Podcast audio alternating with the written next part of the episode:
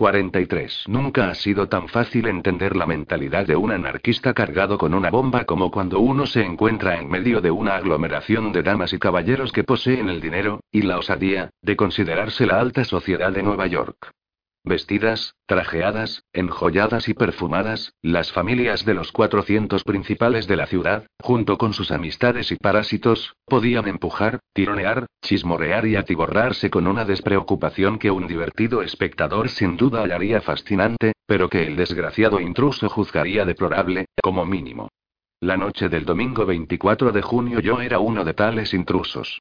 Chrysler me había pedido, extrañamente, me pareció entonces, que nos encontráramos no en su casa de la calle 17 sino en su palco del Metropolitan antes de que diera comienzo la gala benéfica, lo cual me había obligado a tomar un carruaje hasta la cervecería amarilla y luego a subir solo las estrechas escaleras del teatro.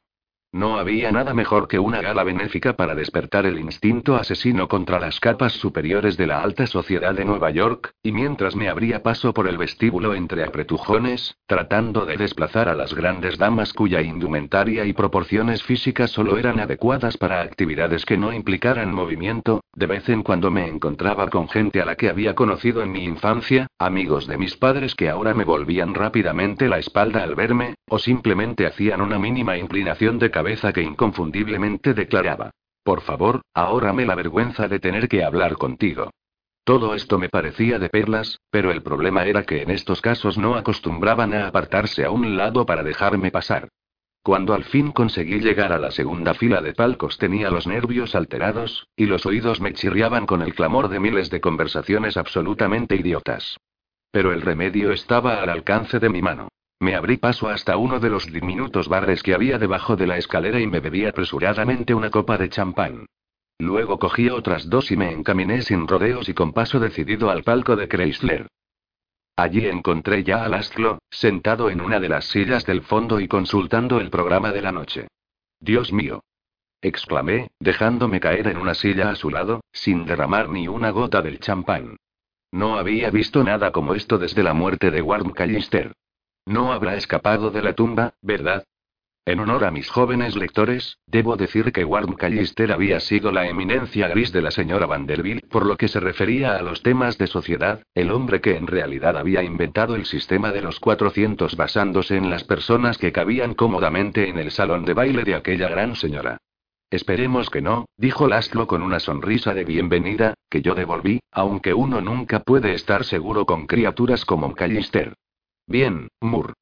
Dejó el programa a un lado y se frotó las manos, con aspecto más risueño y saludable que el que había mostrado en las últimas entrevistas. Parece que has venido bien preparado para pasar una velada entre los lobos, comentó al observar mi champán. Sí, han salido todos esta noche, ¿no te parece? Inquirí, examinando la herradura de diamantes y disponiéndome a alcanzar uno de los asientos de delante. Pero Chrysler me retuvo en el fondo. Si no te importa, Moore, prefiero que esta noche nos sentemos atrás. Y al ver mi expresión inquisitiva, añadió. Hoy no estoy de humor para que me inspeccionen. Me encogí de hombros y me senté nuevamente a su lado. Luego seguí estudiando la concurrencia, volviéndome enseguida al palco 35. Ah, veo que el señor Morgan ha traído a su esposa. Me temo que esta noche alguna pobre actriz se habrá quedado sin su brazalete de diamantes. Miré entonces hacia el mar de cabezas que oscilaban abajo. ¿Dónde diablos van a meter a toda esta gente que aún espera ahí fuera? La platea ya está a rebosar. Será un milagro que podamos escuchar la representación y, comentó Chrysler, riendo de una forma que me inquietó pues ese tipo de cosas no solían hacerle mucha gracia.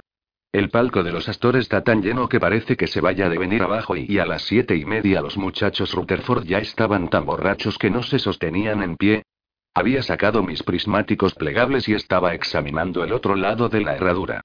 En el palco de los Creus hay todo un rebaño de jovencitas, comenté. Aunque no parece que hayan venido precisamente a escuchar a Maurel. Seguro que lo que les interesa es cazar un marido. Los guardianes del orden social y, murmuró Chrysler, tendiendo una mano hacia el teatro y suspirando. Mira qué fachas exhiben. Hoy tienes un humor bastante raro y no estarás borracho, ¿verdad? Inquirí, después de dirigirle una mirada socarrona. Más sobrio que un juez, contestó Lastlo. Aunque no todos los jueces de por ahí están muy sobrios. Y en respuesta a esa mirada de preocupación que veo en tu cara, Moore, deja que te diga que tampoco he perdido la razón. Ah, allí está Roosevelt. Chrysler levantó el brazo para señalar, y de pronto dio un leve respingo. ¿Todavía te causa problemas? Pregunté. Solo de vez en cuando. La verdad es que ni siquiera fue lo que podría calificarse de un tiro. Debería imputárselo al hombre que, Chrysler pareció interrumpirse al mirarme, y luego sonrió forzadamente. Ya te lo contaré algún día. Y ahora, dime, Johnny, ¿dónde están los otros miembros del equipo en estos momentos? Podía percibir que la mirada de preocupación todavía estaba en mi rostro, pero, ante esta pregunta, finalmente me encogí de hombros y dejé que se desvaneciera. Han ido al High Bridge con los detectives, expliqué. Para tomar posiciones cuanto antes. ¿Al High Bridge? Preguntó Chrysler, ansioso. ¿Entonces creen que será en la torre del High Bridge? Asentí. Así lo hemos interpretado nosotros. Los ojos de Chrysler, rápidos y vivaces hasta este momento, centellearon sin duda con la excitación. Sí, murmuró. Sí, claro, y era la otra elección inteligente. ¿La otra? Inquirí. Negó con la cabeza y se apresuró a responder. Déjalo, no tiene importancia. No les habrás hablado de nuestro acuerdo, ¿verdad? Les dije a dónde iba a ir, contesté, un poco a la defensiva. Pero no exactamente por qué. Magnífico. Chrysler volvió a reclinarse en el respaldo del asiento, con expresión profundamente complácida. Así que no hay forma de que Roosevelt pueda saber y... ¿Saber qué? Pregunté, empezando a experimentar aquella sensación, ya familiar, de haber entrado en el teatro equivocado y en plena representación. ¿Qué? murmuró Chrysler, como si apenas fuera consciente de mi presencia. Oh, ya te lo explicaré luego. De pronto señaló el foso de la orquesta. Espléndido y ahí está Seidel. Sobre el podio apareció el noble perfil y la larga melena de Anton Seidel, antiguo secretario privado de Richard Wagner y en aquellos momentos el mejor director de orquesta de Nueva York. Con su nariz aguileña, adornada por unos quevedos que de algún modo lograban permanecer en su percha durante los vigorosos movimientos que caracterizaban su estilo de dirigir, Seid ordenó instantáneamente silencio en el foso, y cuando volvió su severa mirada hacia el público, muchos de los miembros de aquella sociedad que seguían hablando se callaron y permanecieron temerosos durante algunos minutos. Pero entonces las luces del teatro se fueron extinguiendo y Seid atacó la impresionante obertura de Don Giovanni, momento en que el ruido volvió a intensificarse en los palcos, alcanzando un nivel más molesto que nunca. Sin embargo, Chrysler siguió sentado con una expresión totalmente relajada en el rostro. De hecho, durante dos actos y medio Laszlo soportó con desconcertante ecuanimidad la ignorancia de aquel público inculto respecto al milagro musical que se estaba desarrollando sobre el escenario. La voz y la interpretación de Maurel eran tan brillantes como siempre, y sus compañeros de reparto, en especial Eduard de Rest que en el papel de Leoporello, estaban espléndidos. No obstante, la única muestra de agradecimiento hacia ellos era alguna que otra salva de aplausos y la cada vez más irritante cháchara y el bullicio en todo el teatro. La cerlina de Frances Saville fue una completa delicia, aunque el talento de su voz no impidió que los estúpidos muchachos Rutherford la jalearan como si se tratara de cualquiera de las bailarinas de un café concierto del Bowery. Durante los entreactos, la gente se comportaba en gran medida igual que antes de empezar la representación, como una gran manada de rutilantes bestias de la selva, y cuando Vittorio Arimondi, en el papel del comendatore, empezó a llamar a la puerta de Don Giovanni, yo ya estaba completamente asqueado del ambiente general, y absolutamente confuso respecto a por qué Chrysler me había pedido que asistiera. Pero no tardé en advertir los inicios de una respuesta a esto. Justo cuando Arimondi aparecía en el escenario y apuntaba con su dedo de estatua a Maurel, y Seidl conducía a su orquesta a un crescendo que yo raras veces había escuchado, ni siquiera en el Metropolitan, Laszlo se levantó tranquilamente, respiró hondo y, con expresión satisfecha, me tocó del hombro. Muy bien, Moore, susurró. Tenemos que irnos, ¿no? ¿Irnos? Inquirí levantándome, y le seguí a la parte más oscura del palco. ¿A dónde? ¿No teníamos que reunirnos con Roosevelt después de la representación? En lugar de responder a mi pregunta, Chrysler se limitó a abrir la puerta que daba al salón, por la que entraron Kirus Montrose y Stevie Tauget. Ambos vestían una indumentaria muy parecida a la que llevábamos Chrysler y yo. Me sorprendió gratamente verlos, y en especial a Stevie. El muchacho parecía recuperado de la paliza que le había dado Connor, aunque se le veía claramente incómodo con semejante atuendo, y no muy feliz de asistir a la ópera. No te preocupes, Stevie, le dije, dándole un manotazo en la espalda. Que yo sepa, esto no ha matado nunca a nadie. Stevie metió un dedo dentro del cuello de la camisa e intentó aflojárselo con varios tirones. Lo quedaría por un cigarrillo y no tiene usted alguno, señor Moore, Vamos, vamos, Stevie. Chrysler le miró con severidad, al tiempo que cogía su gabán. Ya hemos hablado sobre esto. Luego se volvió hacia Kirus. ¿Ha quedado claro lo que hay que hacer? Sí, señor, contestó Kirus, llanamente. Al finalizar la representación, el señor Roosevelt querrá saber a dónde han ido ustedes dos. Yo le diré que no lo sé. Entonces llevaremos el coche al sitio que usted nos ha ordenado. Cogiendo y, le preguntó Chrysler, a modo de sugerencia. Cogiendo una ruta indirecta, por si alguien nos estuviera siguiendo. Laz asintió. Bien. Vámonos, Moore. Mientras Chrysler salía al salón, volví a mirar hacia el teatro y observé que nadie entre el público habría podido advertir el cambio que se había producido. Quedaba claro el motivo por el que Laszlo había querido que nos sentáramos al fondo del palco. Luego, al ver cómo sufría Stevie bajo el yugo del traje de gala, comprendí otra cosa. Aquellos dos, al sustituir a unas siluetas vagamente parecidas, tenían que dar la sensación de que Chrysler y yo seguíamos todavía en el teatro. ¿Pero con qué propósito? ¿A dónde se dirigía Laszlo con tantas prisas?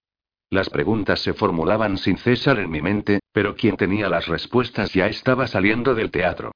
Así que mientras don Giovanni gritaba de horror en su descenso al infierno, yo seguía a Chrysler a través de las puertas del Metropolitan que daban a Broadway. Cuando llegué a su altura, su ánimo destilaba una vivificante determinación. Iremos andando, le dijo al portero, quien ya hacía gestos a un grupo de ansiosos cocheros. Chrysler, maldita sea. exclamé exasperado mientras le seguía hasta la esquina de Broadway. ¿Te importaría decirme por lo menos a dónde vamos? Pensaba que a estas alturas ya lo habrías imaginado, me contestó, haciéndome señas de que le siguiera. Vamos en busca de Beecham. Aquellas palabras me impactaron con tal fuerza que Laszlo tuvo que cogerme de la solapa y tirar de mí. Le seguí dando traspiés hasta la acera, y mientras aguardábamos a que el tráfico nos permitiera cruzar, mi amigo se echó a reír. No te preocupes, John, me dijo, son solo unas manzanas y pero me dará tiempo a contestar a todas tus preguntas. ¿Unas cuantas manzanas? Repetí, tratando de librarme de mi aturdimiento mientras zigzagueábamos entre los carruajes y las deposiciones de los caballos hasta que finalmente logramos cruzar Broadway.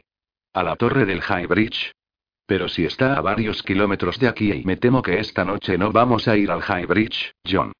La vigilancia de nuestros amigos va a resultar frustrante. Mientras bajábamos por la calle 39, el ruido de Broadway fue menguando y nuestras voces empezaron a resonar contra la oscura hilera de casas que se extendía hacia la Sexta Avenida. Entonces, ¿a dónde diablos nos dirigimos? Puedes averiguarlo tú mismo, contestó Chrysler, cuyo paso había adquirido aún mayor celeridad. Acuérdate de lo que Becham dejó en su apartamento. Lastlo. Le dije irritado, sujetándole del brazo. No he venido aquí para jugar a las adivinanzas. He abandonado a gente con la que he trabajado durante meses, e incluso he dejado a Roosevelt en la estacada y así que párate de una vez y dime qué diablos ocurre. La expresión de lo pasó por un momento del entusiasmo a la compasión. Lo siento por los demás, Johnny, de veras. Si se me hubiese ocurrido otra forma y pero no la hay. Entiéndelo, por favor. Si la policía interviniera en esto, significaría la muerte de Beechami, de eso estoy absolutamente convencido. Oh, no quiero decir que Roosevelt participara en ello, pero durante su traslado a Toms, o donde se encontrara su celda, podría ocurrir cualquier accidente. Un detective, o un guardián, o algún otro prisionero, tal vez alegando legítima defensa, pondría fin a ese cúmulo de problemas al que conocemos como John Beckham. Pero ¿y Sara? Protesté. ¿Y los Isaacson?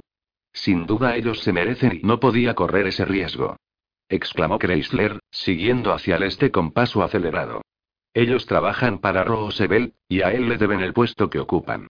No podía correr el riesgo de que le informaran de lo que yo estaba planeando. Ni siquiera podía contártelo a ti, porque sabía que habías prometido informar a Roosevelt de todo cuanto averiguarás, y tú no eres un hombre que falte a su palabra. Debo admitir que esto me apaciguó un poco, pero mientras apresuraba el paso para mantenerme a su lado, seguí presionándole para que me explicara los detalles. Pero se puede saber qué has planeado y cuánto tiempo llevas planeándolo. Desde la mañana siguiente a la muerte de Mary, contestó, solo con un leve tono de amargura.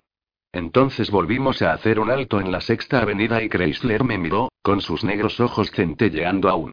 Al principio mi retirada de la investigación se debió a una simple reacción emocional, que tal vez habría reconsiderado con el tiempo.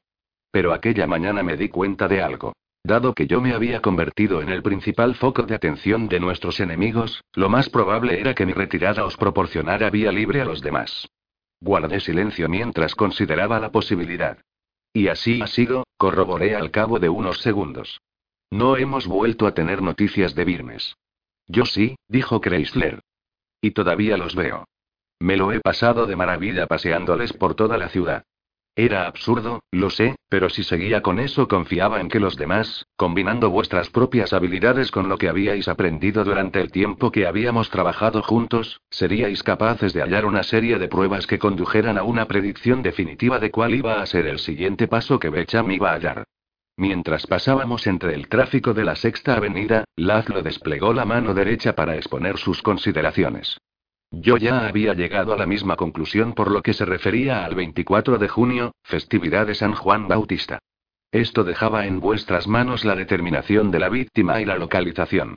Tenía grandes esperanzas en que tu joven amigo Joseph nos ayudara en la primera de estas cuestiones y, estuvo muy cerca de conseguirlo, dije, sintiendo un pinchazo, ahora ya familiar, de culpa y de dolor. En realidad nos proporcionó la idea de quién no sería la víctima y sabíamos que no procedería de alguno de los burdeles, sino que sería alguien que hacía la calle. Sí, dijo Lastlo, al tiempo que llegábamos al lado este de la avenida. El muchacho nos hizo un gran servicio, y su muerte ha sido una tragedia y, musitó con profundo pesar. Todo lo que entra de algún modo en contacto con la existencia de John Beckham parece destinado a un trágico final y, de pronto su determinación pareció menos firme. En cualquier caso, lo que Joseph dijo sobre el castillo desde el que la presunta víctima iba a poder ver toda la ciudad, ha supuesto una ayuda incalificable. Es decir, cuando lo consideramos junto a lo que se encontró en el apartamento de Beecham. Por cierto, este fue un trabajo estupendo y me refiero a lo de encontrar el lugar. Me limité a sentir y sonreí agradecido. Había abandonado definitivamente cualquier intento de poner en duda la actuación que Chrysler había planeado para esa noche. Por sorprendente que pueda parecer un cambio tan repentino de opinión, debo recordar que durante semanas yo había trabajado sin la amistad ni los consejos de Lastlo, y que a veces le notaba a faltar tremendamente. El hecho de volver a caminar a su lado, oírle diseccionar el caso de un modo tan firme y decidido, y sobre todo saber que Sara, los Isaacson y yo habíamos permanecido en su recuerdo durante todo el tiempo de la investigación que habíamos estado separados, me producía una gran alegría y a la vez un gran alivio. Sabía que de algún modo ahora trabajaba de espaldas al resto de nuestro equipo, y era fácil ver que su desaforado entusiasmo contenía un elemento impredecible y tal vez incontrolable.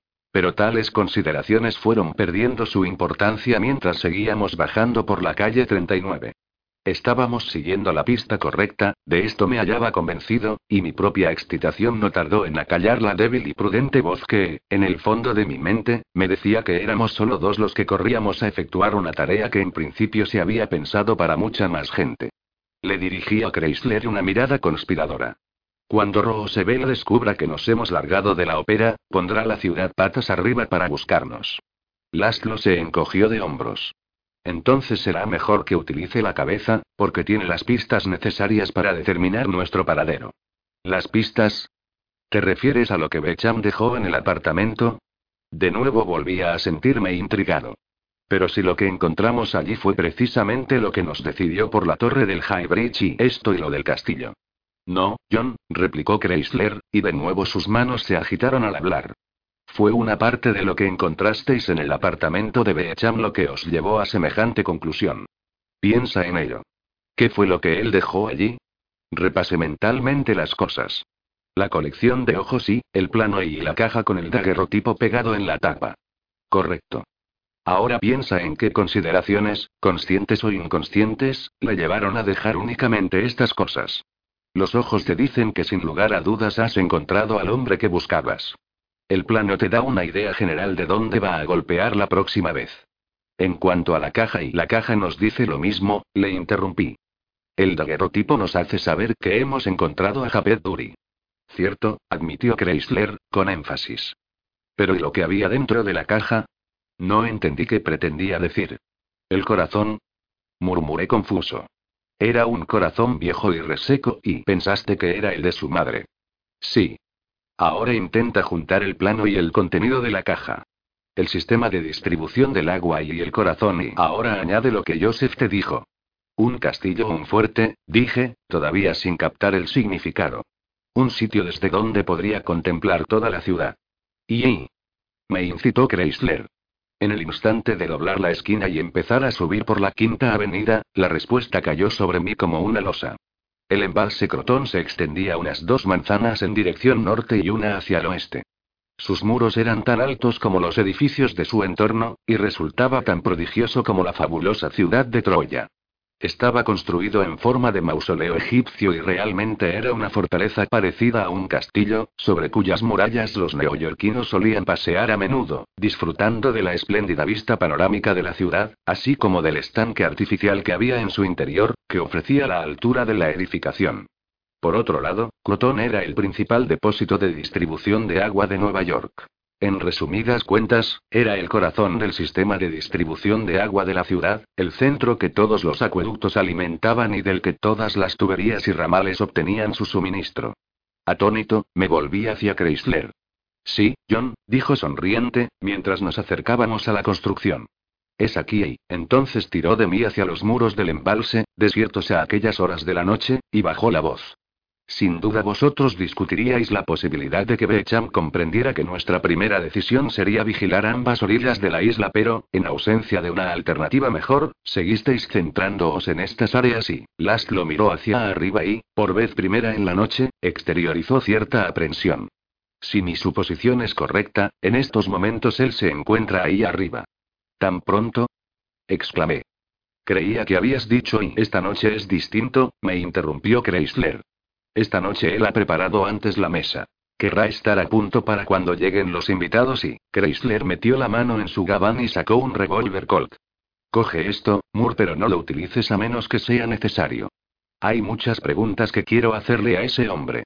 Chrysler empezó a deslizarse hacia la voluminosa puerta y la escalera de entrada al embalse, el cual se parecía extraordinariamente a un templo funerario egipcio. Teniendo en cuenta cuáles eran nuestras intenciones esa noche, la comparación provocó un fuerte estremecimiento en todo mi cuerpo. Retuve al asno cuando se acercaba ya a la entrada. Una cosa, susurré. Has dicho que los hombres de Birnes te habían estado siguiendo. ¿Cómo sabes que en estos momentos no nos están vigilando? Me dirigió una mirada ausente, profundamente turbadora. Parecía un hombre que hubiese adivinado cuál iba a ser su destino y que no tuviera intención de esquivarlo. Oh, la verdad es que ignoro si nos están vigilando, contestó tranquilamente y en voz baja. De hecho, en realidad cuento con que estén por aquí. Dicho esto, Laszlo cruzó la puerta y se dirigió hacia las amplias y oscuras escaleras que subían por el enorme muro hasta el paseo de arriba. Ante lo misterioso de sus palabras, me limité a encogerme de hombros, impotente. De pronto, en algún punto al otro lado de la quinta avenida, un débil destello de bronce llamó mi atención y me detuve en seco e intenté localizar el origen de aquel destello. En la calle 41, bajo un árbol de amplio ramaje cuyas hojas proporcionaban un seguro refugio contra el resplandor de las farolas de la avenida, había una elegante berlina cuyas lámparas relucían débilmente tanto el caballo como el cochero parecían estar dormidos. Por un momento, la sensación de aprensión que me había invadido ante la idea de escalar los muros del embalse se intensificó espectacularmente. Pero luego me deshice de ella y me puse en movimiento para alcanzar a Chrysler, diciéndome que en Nueva York mucha gente poseía una elegante berlina negra, además de Paul Kelly. 44. Tan pronto como llegamos a lo alto de los muros del embalse, me di cuenta del error potencialmente desastroso que había cometido al permitir que Chrysler me convenciera para acudir a aquel sitio a solas con él. El pasillo de dos metros y medio de ancho que recorría lo alto de los muros del embalse estaba protegido a ambos lados por una reja de hierro de metro veinte de altura y a una distancia de varios pisos del suelo. Cuando miré desde lo alto hacia la calle, inmediatamente recordé los recorridos que en los últimos meses habíamos hecho por las azoteas. Este pensamiento ya resultaba lo suficientemente amenazador en sí mismo, pero al mirar mi entorno y ver las siluetas parduscas y las múltiples chimeneas de los edificios que rodeaban el embalse, tuve la seguridad de que no nos encontrábamos en una azotea propiamente dicha, aunque sentí no obstante que habíamos penetrado en los elevados dominios que John Becham también conocía. Una vez más estábamos en su mundo, solo que esta vez habíamos llegado siguiendo una perversa invitación. Y mientras avanzábamos silenciosamente hacia el muro del lado de la calle 40, las aguas del embalse extendiéndose a nuestra derecha y reflejando la luminosa luna que había aparecido de repente y que aún ascendía por el despejado cielo nocturno, vi con claridad que nuestro papel de perseguidores se hallaba en serio peligro ya que estábamos a punto de convertirnos en presa. Imágenes familiares, y aún así inquietantes, empezaron a afluir en mi mente como las películas que había visto en el coste livial con Mary Palmer. Cada uno de los muchachos asesinados, atado y cortado a pedazos. El largo y terrible cuchillo que había realizado aquella carnicería. Los restos del gato descuartizado en casa de la señora Piedmont. El desolado apartamento de Beecham en el Five Points y el horno en el que aseguraba haber cocinado el tierno culo de Georgio Santorelli. El cuerpo sin vida de Joseph. Y por último una imagen del propio asesino, formada con todas las pistas y teorías que habíamos recopilado durante nuestra investigación, y que a pesar de todos nuestros esfuerzos no dejaba de ser una imagen muy vaga. El cielo infinitamente negro y las innumerables estrellas que planeaban sobre el embalse no proporcionaban tranquilidad ni protección contra estas horribles visiones, y la civilización, al mirar una vez más hacia las calles de abajo, parecía terriblemente lejana. Cada uno de nuestros cautelosos pasos nos transmitía el mensaje de que habíamos llegado a un lugar de muerte y sin ley, un lugar donde el invento mortal que empuñaba en mi mano probablemente sería una débil defensa, y donde las respuestas a misterios mayores que los que habíamos intentado aclarar en las últimas doce semanas se volverían brutalmente sencillas. Sin embargo, a pesar de todos estos angustiosos pensamientos, ni una sola vez pensé en volverme atrás. Quizá la convicción de Lastlo, de que esa noche íbamos a concluir el caso en aquellos muros, resultara contagiosa. En cualquier caso no me aparté de su lado, aunque sabía, con toda la certeza de que era capaz, que teníamos excelentes posibilidades de no volver nunca más a las calles de allá abajo. Oímos los sollozos antes de ver al muchacho. No había luces en el paseo, solo la luna para guiarnos, y cuando nos volvimos hacia la parte de la plataforma que daba a la calle 40, apareció fantasmagórica a lo lejos la caseta de un piso de altura que se había construido para albergar los mecanismos de control del embalse. Los sollozos, agudos desesperados, y en cierto modo amortiguados, parecían venir de algún lugar cercano a aquella construcción. Cuando llegamos a unos 15 metros de la caseta, distinguí vagamente el brillo de un cuerpo humano bajo la luz de la luna. Nos acercamos unos pasos, y entonces vi claramente la figura de un muchacho desnudo y arrodillado. Tenía las manos atadas a la espalda y luego a los pies, lo cual le obligaba a mantener la cabeza apoyada contra la superficie de piedra del paseo. Llevaba una mordaza atada detrás de la cabeza, que le mantenía la boca abierta, en un ángulo doloroso. El rostro le brillaba a consecuencia de las lágrimas. Pero estaba vivo y, sorprendentemente, no había nadie con él. Avancé cauteloso un paso en un intento de ayudar al muchacho, pero Chrysler me agarró del brazo y me obligó a retroceder, a la vez que me susurraba con apremio. No, John. Esto es exactamente lo que pretende que hagas. ¿Qué? repliqué, también susurrando. ¿Cómo sabes que él está ahí? Chrysler hizo un movimiento de cabeza, y sus ojos señalaron directamente a lo alto de la caseta de controles. De pie sobre la azotea de la construcción, y reflejando la suave luz de la luna, se hallaba el mismo individuo calvo que yo había visto en lo alto del Black Anton de Stephenson, la noche en que habían atacado a Kirus. Sentí que el corazón me daba un vuelco, pero inmediatamente respiré hondo e intenté conservar la calma. ¿Nos habrá visto? Le pregunté a Chrysler. Los ojos de este empequeñecieron, pero ninguna otra reacción traicionó que hubiera captado la presencia del otro. Por supuesto. La cuestión es si sabrá que nosotros le hemos visto a él. Casi al instante vino la respuesta. La cabeza desapareció con sorprendente velocidad, como si perteneciera a un animal salvaje. En aquellos momentos el muchacho ya nos había visto, y sus ahogados sollozos se convirtieron en unos sonidos que, aunque incomprensibles como palabras, eran auténticas súplicas de ayuda. La imagen de Joseph apareció de nuevo en mi mente, redoblando mis violentos deseos de avanzar y ayudar al que estaba destinado a ser la siguiente víctima. Pero Chrysler mantuvo su presa sobre mi brazo. Aguarda, John, susurró. Espera. Chrysler señaló un pequeño portal que conducía del paseo al interior de la caseta de controles. He estado aquí esta mañana. Hay solo dos medios para salir de esta caseta.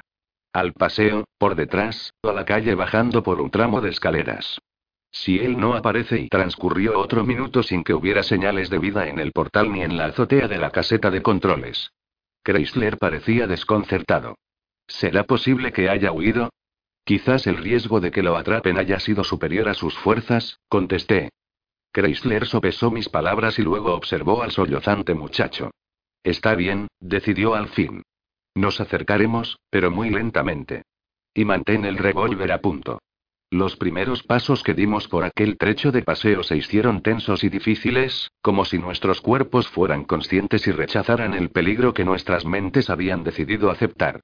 Pero después de avanzar unos tres metros sin atisbar a nuestro enemigo empezamos a movernos con mayor libertad, y llegué a convencerme de que, en efecto, Becham se había asustado más de lo que imaginaba ante la posibilidad de que le capturásemos, y había huido hacia la calle. De pronto experimenté una fuerte sensación de alegría al pensar que realmente habíamos evitado que se cometiera un asesinato, e incluso me permití una leve sonrisa y pura arrogancia, como suele decirse. Justo en el momento en que la satisfacción me hizo aflojar un poco la presa sobre el revólver, una oscura silueta saltó por encima de la reja de hierro que daba al lado exterior del paseo, el que daba a la calle, y me asestó un potente puñetazo en la mandíbula. Percibí un estruendoso chasquido, que ahora se eran los huesos del cuello y de la cabeza al girar, y a continuación todo fue oscuridad. No pude permanecer inconsciente durante mucho tiempo, pues las sombras no se habían desplazado significativamente cuando desperté. Sin embargo, noté la cabeza tan atontada como si hubiese dormido durante días. A medida que la visión se iba despejando, advertí la presencia de varios dolores, algunos intensos y otros amortiguados, pero todos penetrantes. Estaba el de la mandíbula, por supuesto, y el del cuello. Pero las muñecas me quemaban, y los hombros me dolían espantosamente. Sin embargo, el único dolor realmente insoportable procedía de debajo de la lengua. Gemí mientras intentaba liberar algo de allí debajo, luego escupí sobre el paseo, expulsando un colmillo junto a una enorme cantidad de sangre y saliva. Sentía la cabeza como un sólido bloque de acero, y no podía levantarla más de unos pocos centímetros. Al final me di cuenta de que esto se debía a algo más que al golpe que había recibido. Tenía las muñecas atadas a la parte superior de la reja de la parte interna del paseo, y los tobillos igualmente atados a la parte inferior, lo cual hacía que mi cabeza y la parte superior del cuerpo colgaran dolorosamente hacia el pasillo de piedra. Delante de mí, en el suelo del paseo, estaba el revólver que antes había empuñado. Volví a gemir. Al final conseguí levantar la cabeza y pude distinguir a Chrysler. También estaba atado como yo, aunque parecía ileso y plenamente consciente. Me sonrió. ¿Ya te has despertado, John? Sí, fue lo único que pude responderle. ¿Dónde y? Con cierta dificultad, Chrysler asintió hacia la caseta de los controles. El muchacho atado yacía donde le habíamos visto al llegar, aunque en aquellos momentos sus gritos de apremio se habían transformado en unos asustados gimoteos. Frente a él, y de espaldas a Chrysler y a mí, se erguía una figura enorme, vestida con ropas negras que la ayudaban a pasar desapercibida. El hombre se estaba despojando poco a poco de sus prendas y las colocaba ordenadamente a un lado del paseo. En pocos minutos estuvo completamente desnudo, revelando más de metro ochenta de poderosa musculatura. A continuación avanzó hacia el muchacho, que aparentaba unos doce años, le agarró por el pelo y le levantó la maquillada cabeza sujetándole del cabello. ¿Estás llorando? Le preguntó con voz grave, sin emoción. Un muchacho como tú debería llorar y el hombre soltó la cabeza del muchacho y luego se volvió hacia nosotros. Tenía la musculatura muy desarrollada y era sin duda un ejemplar físicamente extraordinario. Estiré el cuello para mirarle la cara, y al verle fruncí las cejas. No sé qué había esperado exactamente, pero es indudable que no estaba preparado para aquellos rasgos tan prosaicos. Había algo de Adam Dury en cómo se le tensaba la piel sobre el cráneo y en la escasez de cabello. Los ojos también eran como los de su hermano. Demasiado pequeños para la cabeza grande y huesuda en la que se alojaban. El lado derecho de la cara le colgaba ligeramente, aunque en aquellos momentos no sufría espasmos, y la enorme mandíbula permanecía firme. Pero en conjunto era un rostro bastante común, que no exteriorizaba ni pizca de la terrible confusión que se agitaba sin descanso en el interior de aquella gran cabeza. Daba la impresión de que el desarrollo de aquella horrible escena no se diferenciara gran cosa del trabajo de contar individuos para el censo. De pronto me di cuenta de que esto era lo que más me impresionaba de John Beckham. Con gestos de total seguridad se agachó y sacó un enorme cuchillo de entre sus prendas, y luego se acercó a donde Chrysler y yo permanecíamos colgando. En su cuerpo cincelado había muy poco vello, de modo que la luz de la luna se reflejaba en su piel. Se irguió ante nosotros con las piernas abiertas y luego se inclinó hacia adelante para mirarnos a la cara, primero a Chrysler y luego a mí. Solo dos, dijo, sacudiendo la cabeza. Esto es una estupidez y una estupidez. Entonces levantó el cuchillo, que de cerca se parecía al que Lucius nos había enseñado en Delmonicos, y presionó la hoja plana contra la mejilla derecha de Chrysler, dejando que resbalara amorosamente por el perfil de la cara de mi amigo. Laszlo observó los movimientos de la mano de Beecham, y luego, con tono cauteloso, murmuró. Japeti Beecham gruñó enfurecido, y con el dorso de la mano izquierda le cruzó la cara a Laszlo. No vuelvas a pronunciar ese nombre exclamó rabioso entre dientes, volviendo a colocar el cuchillo bajo uno de los ojos del astro, y presionó con la fuerza suficiente como para que brotara una gotita de sangre de la mejilla de mi amigo. No vuelvas a pronunciar ese nombre y, Becham se incorporó y respiró hondo, como si considerara que su explosión había sido impropia. Me habéis estado buscando y, dijo, y por vez primera sonrió, mostrando unos enormes dientes amarillentos. Habéis intentado espiarme, pero era yo quien os espiaba. La sonrisa se desvaneció tan rápidamente como había aparecido. ¿Os gusta mirar? Señaló al muchacho con su cuchillo, pues mirad. Él será el primero en morir. Limpiamente. Pero vosotros no. Vosotros sois estúpidos e inútiles. Ni siquiera habéis podido detenerme. Estúpidos e inútiles animales y os voy a desollar. Al ver que retrocedía hacia el muchacho, le susurré a Chrysler. ¿Qué piensa hacer? Laszlo todavía estaba temblando bajo los efectos del golpe que había recibido. Creo que va a matarlo y que quiere que nosotros lo contemplemos. Luego, y observé que por la mejilla y la mandíbula de mi amigo resbalaba un hilillo de sangre. ¿Te encuentras bien? Pregunté. Ya. exclamó, demostrando una sorprendente falta de interés hacia el destino que nos aguardaba. Es la estupidez lo que más me duele. Damos caza a un hombre que es un experto montañero y luego nos dejamos sorprender cuando cruza un simple muro de albañilería para salir a nuestras espaldas y en aquellos instantes, Becham se había agachado sobre el muchacho. ¿Por qué se ha quitado la ropa? Pregunté. Laszlo estudió un momento a nuestro enemigo. Por la sangre, dijo al fin. No quiere que le manche la ropa. Después de dejar momentáneamente el cuchillo a un lado, Becham empezó a deslizar las manos por el cuerpo del joven, que se retorcía ante él. ¿Pero es este realmente el único motivo? añadió Laszlo, y su voz mostró cierta sorpresa. El rostro de Becham seguía sin delatar ninguna señal de ira ni de sentimiento alguno. Tanteó el torso y las extremidades del muchacho como hubiera podido hacer cualquier profesor de anatomía, demorándose tan solo cuando sus manos se posaron en los genitales del muchacho.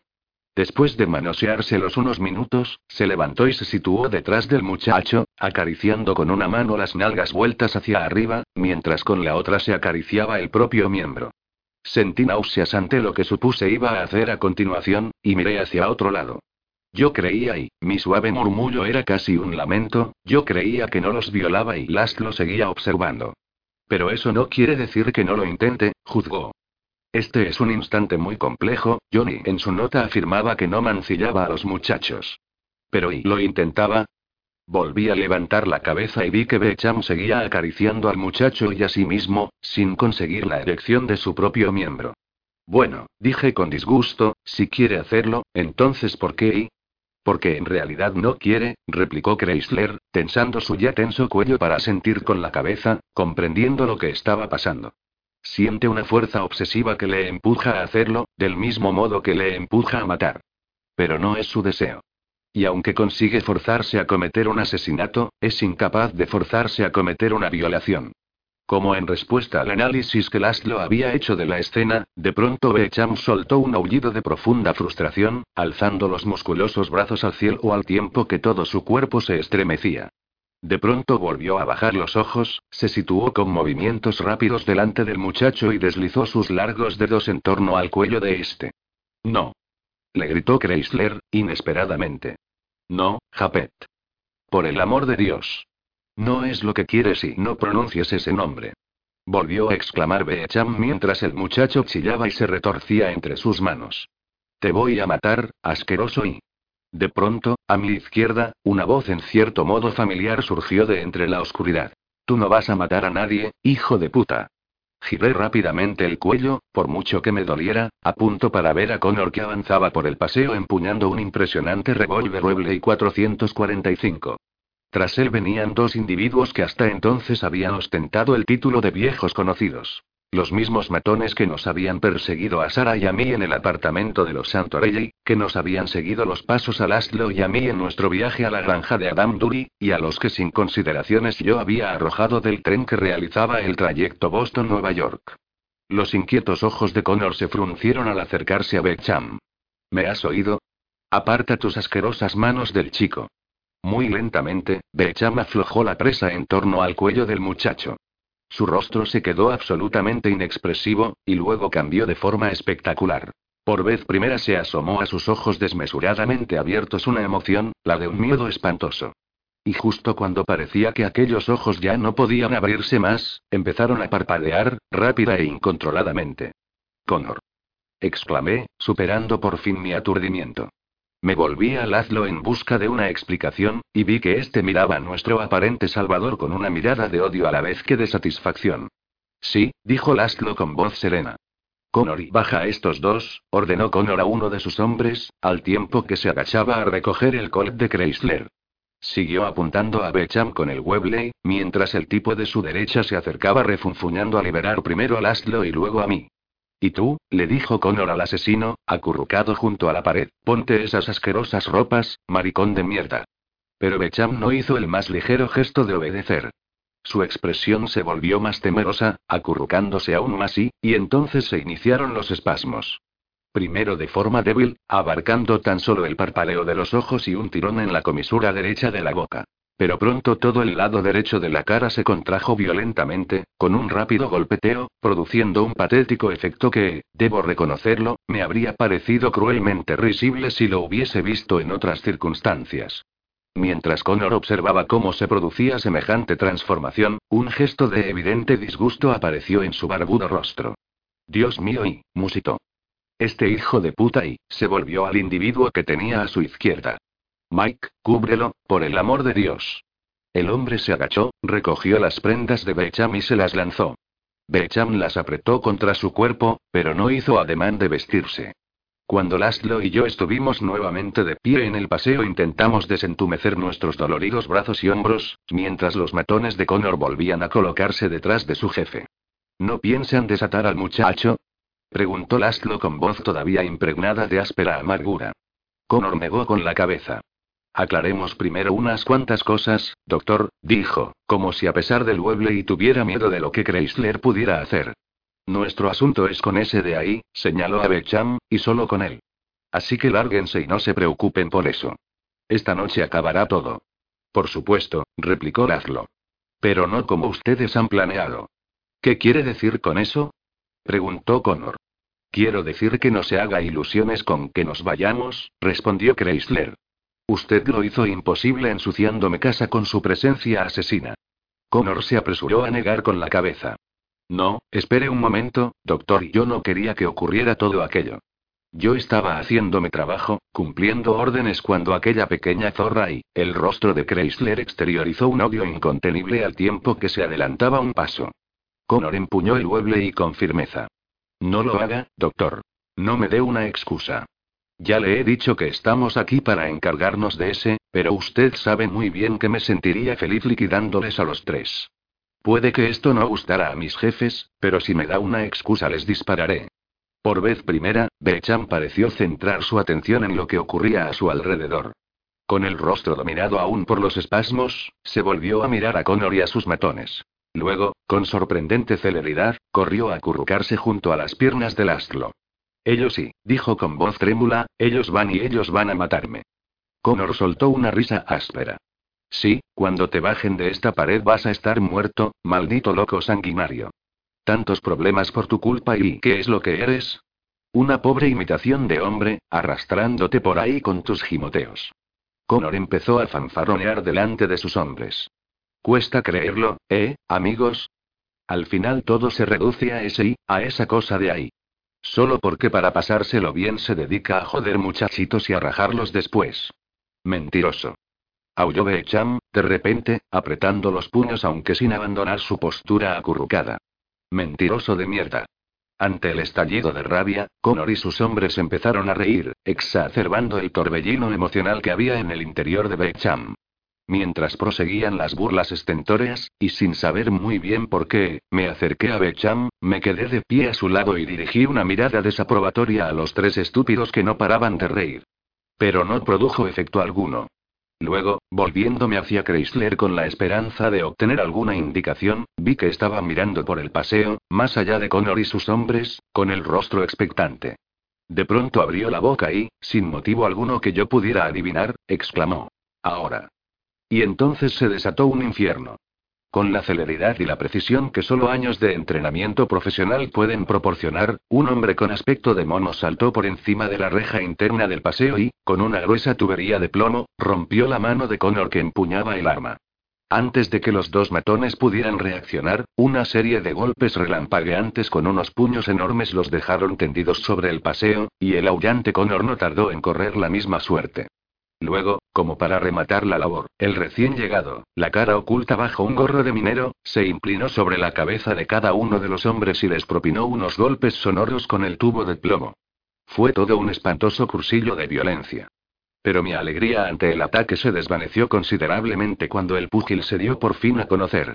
Era Cómetelos Jack McManus, antiguo luchador y en la actualidad encargado del mantenimiento del decoro en el salón de baile New Brighton, propiedad de Paul Kelly.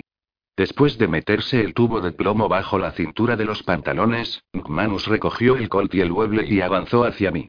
Me puse a la defensiva, considerando razonablemente que Laszlo y yo íbamos a ser las próximas víctimas de su destreza pugilística. Sin embargo, McManus se enderezó la raída chaqueta, escupió con fuerza hacia las aguas del embalse y me entregó las armas. Apunté a Becham con el Colt, mientras Jack se acercaba lentamente a Chrysler, levantaba una mano y se tocaba respetuosamente la visera de la gorra. Bien hecho, Jack, dijo Laszlo, y a punto estuve de desmayarme y dar de bruces contra el paseo, a tales, si no te importa, y amordaza a los dos más corpulentos.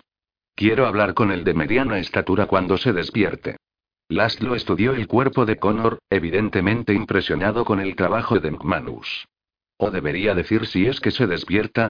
McManus volvió a tocarse la gorra, sacó varios trozos de cuerda y dos pañuelos, y cumplió a cabo las instrucciones del astro como si se tratara de un paciente y laborioso toro. Mientras tanto, Chrysler acudió rápidamente junto al muchacho y empezó a quitarle la mordaza de la boca y a desatarle pies y manos. Todo va bien, le tranquilizó, aunque el chiquillo siguió sollozando y gimoteando incontroladamente. Todo va bien, ahora ya estás a salvo. El muchacho miró a Laszlo, los ojos dominados por el terror. Él iba ahí. Lo que iba a hacer ya no importa, le contestó mi amigo, sonriéndole, y con un pañuelo empezó a limpiar la cara del muchacho. Lo que importa ahora es que estás a salvo. Toma y, Laszlo recogió del suelo su arrugado gabán de gala y lo colocó sobre los hombros del tembloroso muchacho. Ya con todo bajo control, al menos de momento, satisfice mi curiosidad acercándome a la reja del paseo que daba a la calle y eché un vistazo hacia abajo. Allí, a tan solo medio metro del paseo, atada a unas clavijas, había un largo trozo de resistente cuerda. Tal como Chrysler había sospechado, no había sido una tarea difícil para un escalador experimentado como Becham dar la vuelta y pasar a nuestras espaldas. Me volví para contemplar a nuestro enemigo ahora derrotado, y sacudí la cabeza ante la forma repentina y desconcertante con que había cambiado el curso de los acontecimientos.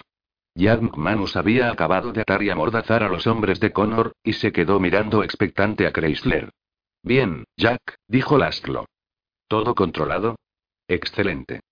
Ya no te vamos a necesitar. Pero una vez más te doy las gracias. McManus volvió a tocarse la gorra, dio media vuelta y se alejó por el paseo sin pronunciar palabra. Chrysler se volvió al muchacho. Vayamos adentro, ¿quieres?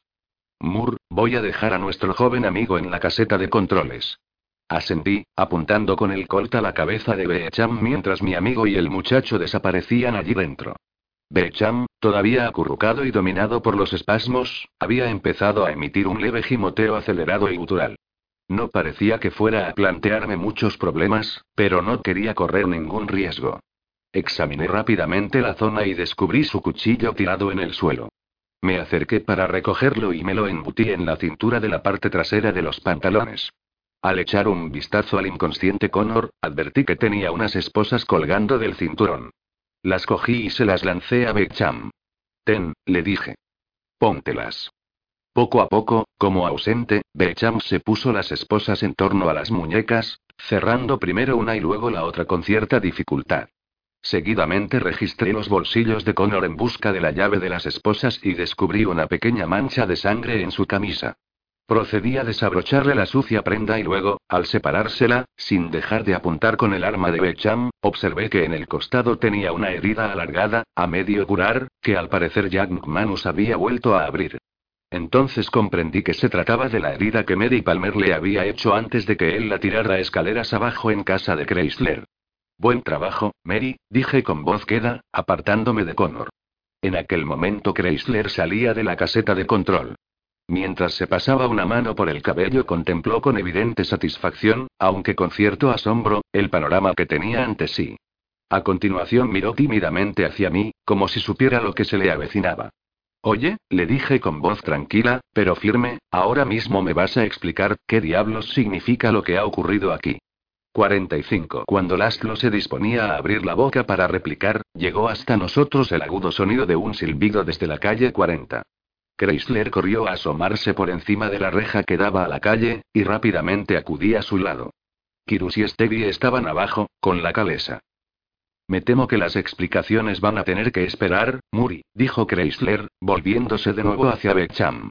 La llegada de Kirus y Stevie significa que como mínimo hace tres cuartos de hora que ha finalizado la ópera. En estos momentos las sospechas de Roosevelt se habrán visto confirmadas. Se habrá reunido con nosotros en la torre del High Bridge y habrá descubierto nuestra desaparición. ¿Pero qué piensas hacer? Pregunté. Chrysler se rascó la cabeza y sonrió ligeramente. No estoy muy seguro. Mis planes no habían tenido en cuenta esta situación. Lo cierto es que no estaba muy seguro de que a estas alturas yo aún siguiera con vida.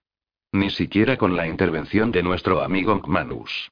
No me contuve lo más mínimo en mostrarle mi irritación. Ya. E imagino que yo también debería estar muerto, ¿no? exclamé enojado. Por favor, Moore, protestó Chrysler, haciendo un gesto de impaciencia con la mano. Este no es precisamente el momento, ¿y, ¿y qué me dices de Connor? Exigí, señalando la figura del ex detective en el suelo. Dejaremos a Connor para Roosevelt, replicó Laszlo con aspereza, acercándose a donde Beecham se hallaba acurrucado. Aunque se merecería algo peor y, se agachó para mirar a Beecham a la cara, respiró hondo para tranquilizarse y luego colocó una mano ante los ojos de nuestro prisionero y la deslizó de derecha a izquierda. Beecham parecía completamente abstraído. El muchacho ha bajado de las montañas, musitó Chrysler al fin. O al menos eso parece y entendí lo que Laszlo quería decir. Si el hombre que habíamos encontrado sobre aquellos muros esa noche era la versión evolucionada del frío y sádico trampero que en el pasado había correteado por los montes Shawangunks, entonces la criatura aterrorizada que ahora teníamos ante nosotros era el heredero de todo el terror y el autodesprecio que Japet Duri había experimentado en cada instante de su vida.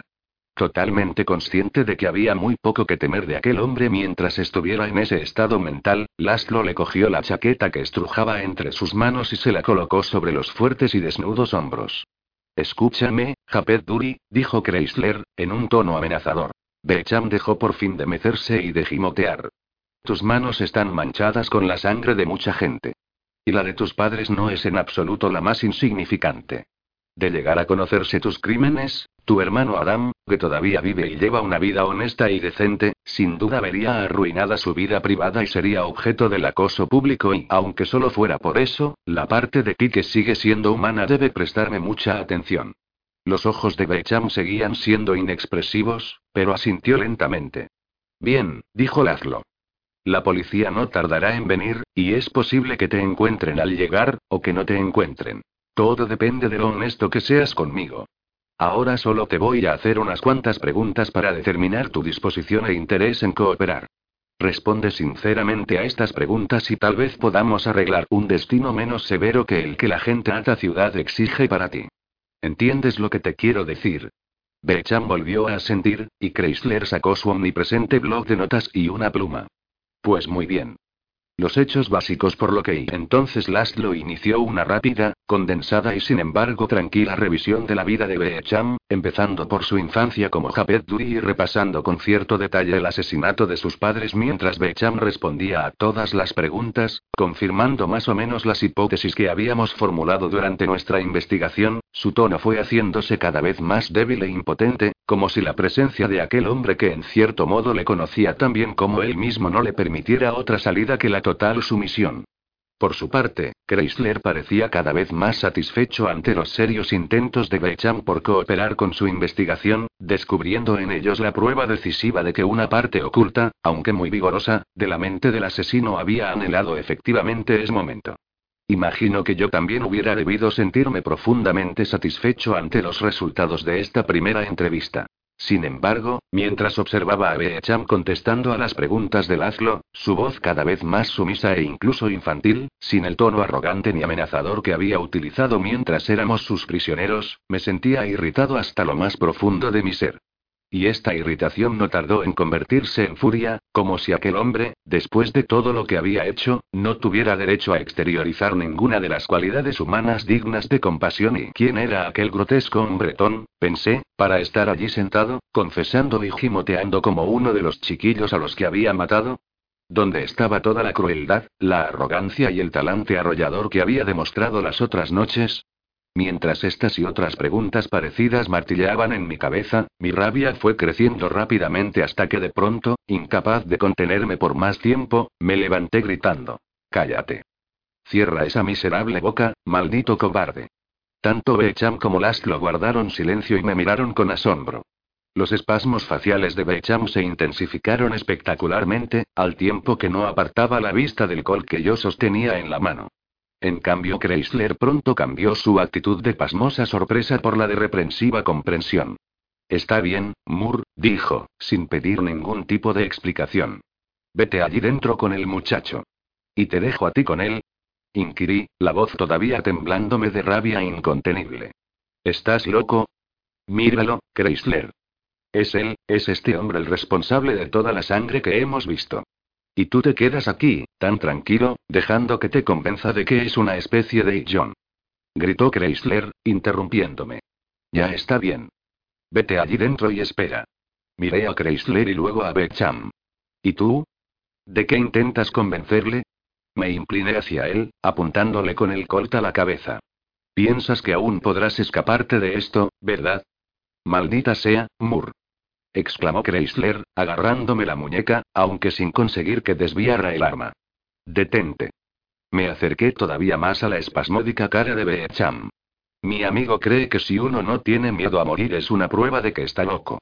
Conseguí apretar la boca del camión de mi revólver contra el cuello de Beecham, pese a que Laszlo aún intentaba desarmarme. Tú tienes miedo a morir, ¿verdad? A morir como los chiquillos a los que así. Volvió a gritar Chrysler. Pero yo era incapaz de oír nada.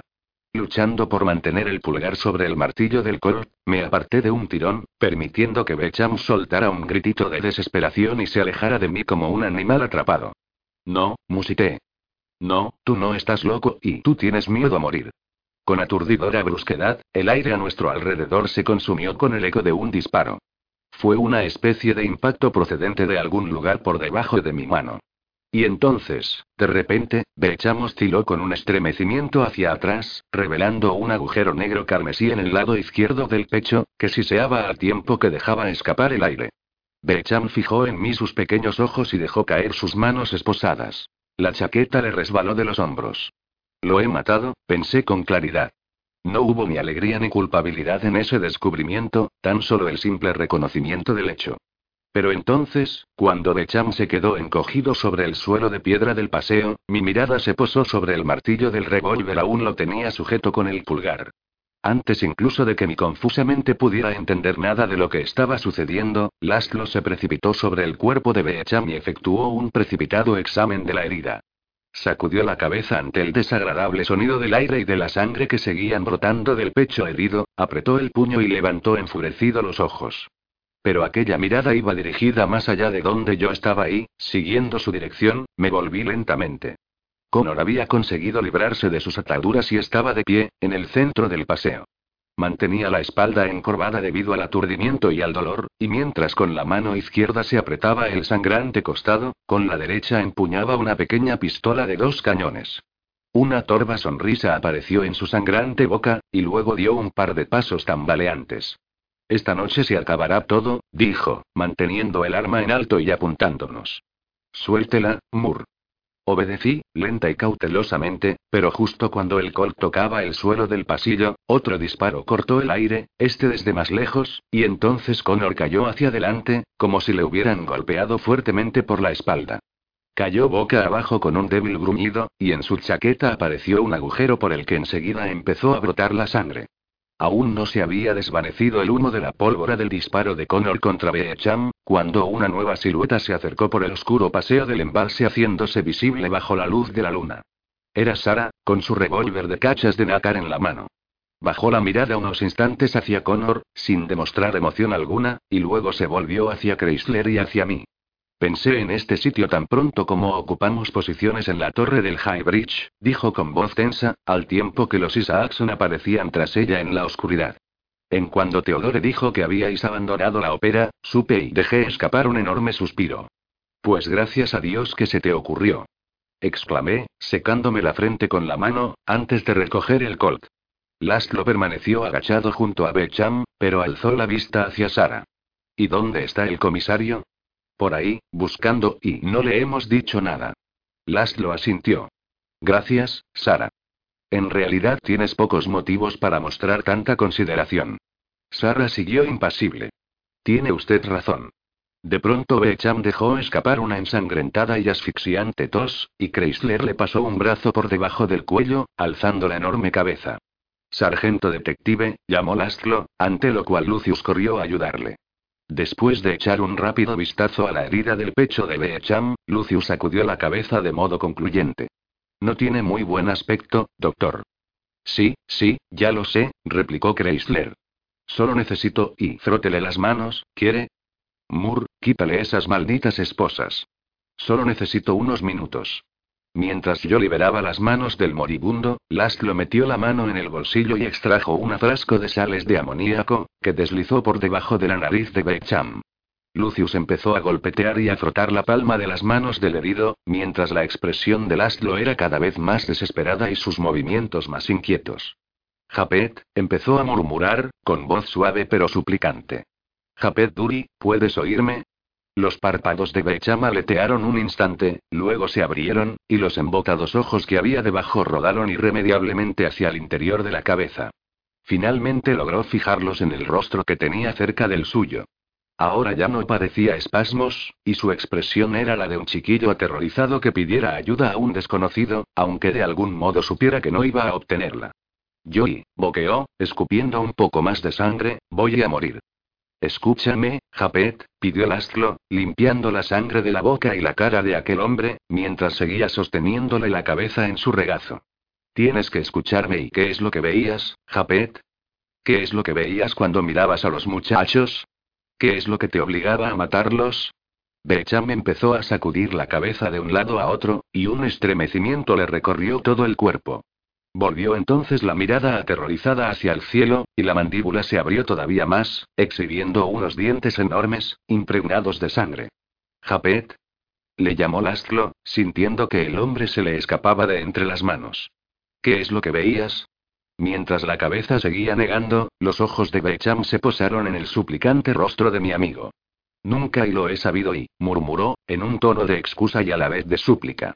Nunca lo he sabido y yo no y ellos sí. Por un momento los espasmos de su cara se extendieron por todo el cuerpo, y agarró la camisa del astro. Con el rostro dominado por un miedo espantoso, Becham sufrió una última sacudida, escupió una mezcla de sangre y de vómito por la comisura de la boca y se quedó inmóvil. La cabeza rodó lejos de Chrysler, y los ojos perdieron por fin su expresión aterrorizada. Japet. Gritó Chrysler una vez más, aunque comprendiendo que era demasiado tarde. Lucius tendió la mano hacia los ojos de Becham y se los cerró. Finalmente Chrysler depositó la cabeza del hombre muerto sobre la fría piedra. Nadie dijo nada durante unos segundos. Luego se oyó algo. Otro silbido procedente de abajo.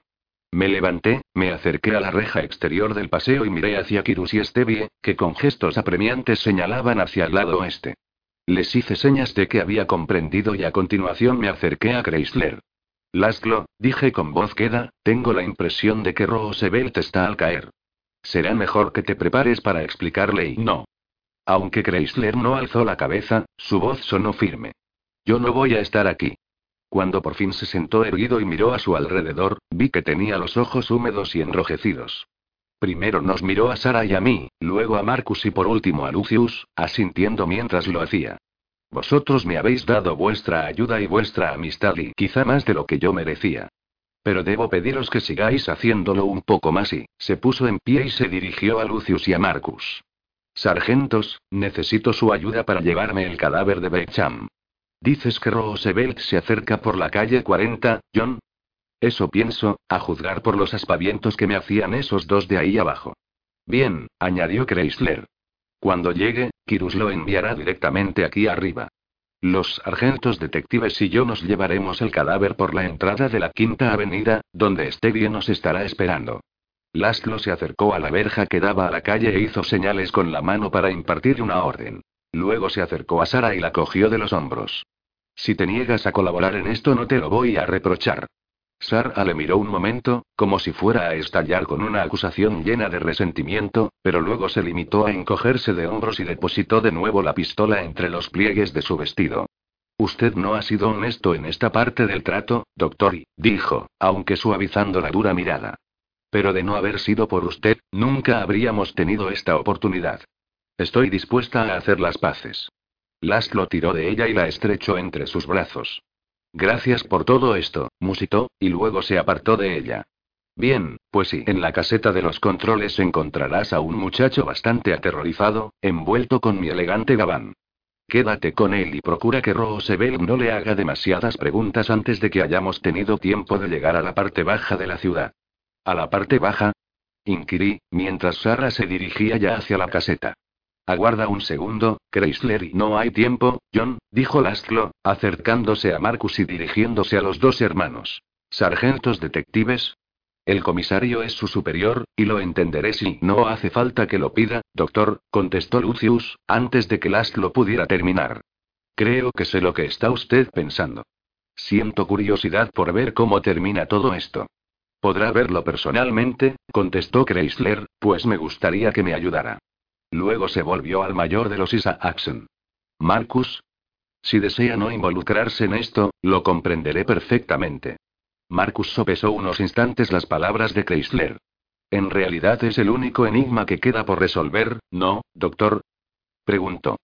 Chrysler asintió. Puede que el más importante. Marcus lo pensó un segundo más, y luego asintió. De acuerdo. ¿Qué importancia tiene una leve insubordinación contra el departamento frente a los intereses de la ciencia? Laszlo le dio una palmada en el hombro. Es usted un buen hombre. Luego, acercándose al cuerpo de Beecham, agarró al muerto por uno de los brazos. Muy bien, pues sí, pongámonos a ello, y rápido. Marcus cogió a Beecham de los pies. Lucius, antes de agarrarlo del otro brazo, colocó sobre el torso del muerto algunas de sus prendas. Seguidamente levantaron el cadáver, y Chrysler dejó escapar un leve quejido de dolor a consecuencia del esfuerzo. Luego se alejaron por el paseo en dirección a la Quinta Avenida. La perspectiva de quedarme a solas en aquellos muros, con los matones inconscientes y el cadáver de Connor como única compañía, insufló vida nueva a mis movimientos y a mi boca. Esperad un momento. Grité, siguiendo a los otros. Esperad un segundo. Chrysler. Sé lo que pretendes. Pero no puedes dejarme aquí y esperar que yo... No es el momento, John. Me contestó Chrysler, al tiempo que él y los esforzados Isaacson aceleraban el paso. Necesito unas seis horas y entonces todo se aclarará. Pero yo y tú eres un auténtico incondicional, Moore. Me contestó Chrysler. Al oír esto me detuve, observando cómo desaparecían en la profunda lejanía del paseo hasta desvanecerse hacia la oscuridad de la Quinta Avenida. Un incondicional y, murmuré, dando una patada en el suelo antes de volverme. A los incondicionales no se les abandona así, para que expliquen esta clase de enredos y concluí mi pequeño monólogo al oír una gran algarabía dentro de la caseta de controles. Primero la voz de Sara, seguida de la de Teodore, intercambiando palabras acaloradas. Poco después, Roosevelt salió precipitadamente al paseo, seguido por Sara y varios hombres de uniforme. Vaya. Estalló Teodore al verme, y se me acercó apuntándome con su grueso dedo, acusador. Este es el pago que recibo por pactar con los que yo consideraba erróneamente unos caballeros. Por todos los infiernos que debería ir. De pronto, al ver a los dos matones atados y al cadáver, se interrumpió. Con incredulidad, miró dos veces seguidas primero al suelo y luego a mí, señalando con el dedo hacia abajo. ¿Es Connor? Asentí y me acerqué, dejando rápidamente a un lado mi rabia contra Chrysler y fingiendo gran ansiedad. Sí, y llegas justo a tiempo, Roosevelt. Hemos venido aquí en busca de Beechami. Por un momento, la justa cólera reapareció en el rostro de Teodore. Sí, ya lo sé. Aulló. Y si un par de mis hombres más fieles no hubieran seguido a los criados de Chrysler y pero Becham no se ha presentado, añadí. Todo era una trampa ideada por Connor. En realidad estaba decidido ahí, a matar a Stevie. ¿A Stevie? repitió Roosevelt, incrédulo. ¿Al chico de Chrysler? Le miré con profunda seriedad. Stevie era el único que podía atestiguar que Connor había matado a Mary Palmer. Los ojos de Theodore mostraron una mirada comprensiva tras las gafas. Ah, exclamó, y su dedo apuntó hacia arriba. Por supuesto. Pero de pronto volvió a fruncir el entrecejo. ¿Se puede saber qué ha ocurrido? Por fortuna, comisario, dijo Sara, dándose cuenta oportunamente de que mis poderes de invención se estaban agotando, los sargentos detectives y yo hemos llegado a tiempo. Señaló el cadáver con mayor seguridad y entereza que las que sin duda experimentaba. Es una bala mía la que hallará en la espalda de Connor. ¿Tuya, Sara? Preguntó Teodore, incrédulo. Pero y, no lo entiendo. Yo tampoco lo entendía, dijo Sara, hasta que usted nos dijo lo que John y el doctor pretendían. Cuando se me ocurrió pensar en dónde podían estar, usted ya había abandonado la torre del High Bridge. De todos modos, yo de usted regresaría allí, comisario. El resto de sus detectives siguen vigilando, y el asesino aún no se ha presentado. Sí, dijo Teodore, reflexionando. Sí, supongo que tienes razón sobre y. De pronto se enderezó, oliéndose la artimaña. Un momento. Ya veo por dónde vais y si todo lo que decís es cierto, entonces tened la amabilidad de explicarme quién es ese muchacho de ahí. Con el dedo apuntó hacia la caseta de controles. La verdad, Roosevelt, insistí, sería mejor que ¿y dónde están los demás? ¿Chrysler y los Isaacson? Comisario, intervino Sara, yo puedo decirle y... Oh, sí, replicó Teodore, rechazándonos. Ya veo lo que está sucediendo. Conspiración, ¿eh? Perfecto. Me encantará colaborar y sargento. Uno de los agentes de uniforme hizo el saludo y se acercó. Que uno de sus hombres se encargue del muchacho de allí, y luego ponga a estos dos bajo arresto. Quiero que los lleven inmediatamente a Mulberry Street. Antes de que Sara y yo pudiéramos responder, Teodore volvió a levantar el dedo y lo hizo oscilar frente a nuestras caras. Y a vosotros dos os voy a dejar un amargo recuerdo de quién es el que está al frente del departamento de policía en esta ciudad. 46. Todo era pura palabrería, por supuesto. Roosevelt nos condujo a Mulberry Street, en efecto, y nos encerró durante unas horas en su despacho, donde tuvimos que aguantar insoportables discursos sobre el honor, la confianza y el cumplimiento de la palabra dada. Al final le conté la verdad de lo ocurrido aquella noche, cuando calculé que Chrysler y los Isaacson ya habrían llegado a donde se dirigían. A Teodore le expliqué que en realidad no le había mentido, ya que ni yo mismo sabía qué iba a ocurrir hasta que me presenté en la ópera. En realidad, le dije, aún carecía de explicaciones para muchas de las cosas que habían ocurrido en lo alto de los muros del embalse, aunque intentaría hallarlas. Y le prometí que en cuanto lo averiguara iría directamente a Mulberry Street para compartir con él la información. Esto le calmó bastante. Y cuando Sarah señaló que lo más importante, sobre lo que no había ninguna duda, era que Becham estaba muerto, Theodore empezó a ponerse de mejor humor. Tal como nos había advertido semanas antes, el hecho de haber concluido con éxito la investigación significaba mucho para él, aunque dadas las múltiples complejidades del caso nunca podría ufanarse de ello profesionalmente, y cuando por fin Sara y yo nos levantamos para abandonar su despacho, a eso de las cuatro, las críticas de Teodore respecto a lo sucedido aquella noche habían dado paso a sus efusivas y características alabanzas hacia todo nuestro equipo. Nada convencional, sin duda, dijo, haciendo chasquear la lengua al tiempo que apoyaba una mano sobre los hombros de cada uno y nos acompañaba hacia la salida, pero, en conjunto, un magnífico esfuerzo. Magnífico. Si uno piensa en ello y un hombre sin conexión con sus víctimas, un hombre que podía ser cualquiera en esta ciudad, identificado y atrapado y, sacudió la cabeza con un suspiro de consideración. Nadie lo hubiera creído. Y se ha metido a Connor en el lote. Vi que Sara daba un respingo ante el comentario, aunque se esforzó en disimular su reacción. Sí, voy a disfrutar escuchando cómo a nuestro amigo Chrysler se le ocurrió esta última parte del plan. Teodore se frotó la mandíbula y se quedó mirando al suelo unos segundos, luego se volvió hacia nosotros. Bueno, ¿y qué es lo que pensáis hacer? Era una simple pregunta, a pesar de que una de sus implicaciones era absolutamente desagradable, según descubrí de repente. ¿Qué qué pensamos hacer? Repetí.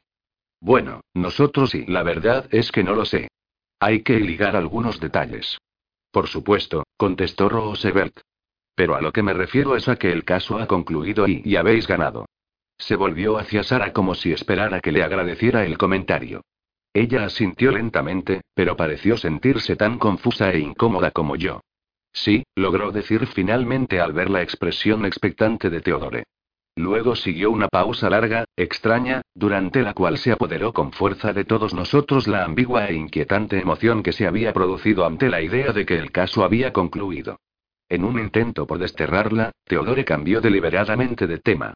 En cualquier caso, dijo, dándose una palmada con las manos en el pecho, ha sido un final dichoso aunque complicado y, y muy oportuno también porque mañana salgo para ST.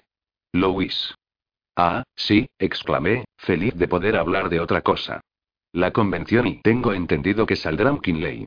En la primera votación, contestó Teodore con evidente placer. La convención será una simple formalidad. Le dirigí una mirada cargada de segundas intenciones. ¿Todavía no has buscado casa en Washington? Como siempre, Teodore se encolerizó ante la más mínima sugerencia de que actuaba por ambición. Pero entonces, acordándose de que yo era un viejo amigo que nunca cuestionaba sus verdaderos motivos, dejó pasar la tormenta. Todavía no. Pero, por todos los diablos, menuda oportunidad. Tal vez el Ministerio de Marina y Sarra dejó escapar una risa brusca, incontrolada, e inmediatamente se llevó la mano a la boca. Oh, exclamó, lo siento, comisario. Ocurre que, en fin, nunca me lo he imaginado como un hombre de mar. Es cierto, Roosevelt, añadí. Ahora que lo pienso, ¿qué diablos sabes tú de cuestiones navales? ¿Qué qué sé? replicó indignado. He escrito un libro sobre la guerra naval de 1812 y fue muy bien recibido. Ah, bueno, contesté, asintiendo, así es distinto. Teodore recuperó su sonrisa. Sí, la Marina es el sitio ideal. A partir de ahora podremos empezar a planear un arreglo de cuentas con esos malditos españoles, porque, por favor, le interrumpí, levantando una mano. No quiero saberlo. Sara y yo nos dirigimos a la escalera mientras Teodore se quedaba en el umbral de su despacho, con las manos en las escaleras. Como de costumbre, su energía parecía intacta después de una larga noche de actividad, y el brillo de su sonrisa todavía era visible cuando llegamos al final del oscuro pasillo. ¿No os interesa? preguntó Teodore alegremente a nuestras espaldas cuando ya empezábamos a bajar las escaleras. Pues podríais progresar. Con el trabajo que habéis llevado a cabo, el imperio español no representaría ningún obstáculo. Ahora que lo pienso, se me ocurre una idea y la psicología del rey de España. Sí, traed vuestra pizarra a Washington y decidiremos el mejor medio para vencerle. Al final su voz se hizo inaudible mientras abandonábamos el edificio. Sara y yo recorrimos el breve trecho hasta la Fayette Place todavía en una especie de conmoción que nos impedía volver a cualquier detalle de la conclusión del caso. No es que no deseáramos aclarar muchas de las cosas que habían ocurrido en el embalse, pero ambos sabíamos que no poseíamos suficiente información para hacerlo por nuestra cuenta y que haría falta tiempo y sabiduría para abordar las terribles certezas que poseíamos. Y de estas, ninguna tan cierta como que esa noche Sara había puesto fin a la vida de un hombre. Supongo que uno de nosotros estaba destinado a hacerlo, dijo con expresión de cansancio al doblar por la Fayette Place y empezar a caminar hacia el norte, la mirada fija en la acera aunque nunca hubiese imaginado que iba a ser yo. Si había alguien que se lo merecía, este era Connor, afirmé, tratando de tranquilizarla sin cometer el terrible error, según la forma de pensar de Sara, de protegerla. Oh, eso ya lo sé, John. De veras. Sin embargo, y, su voz se fue apagando.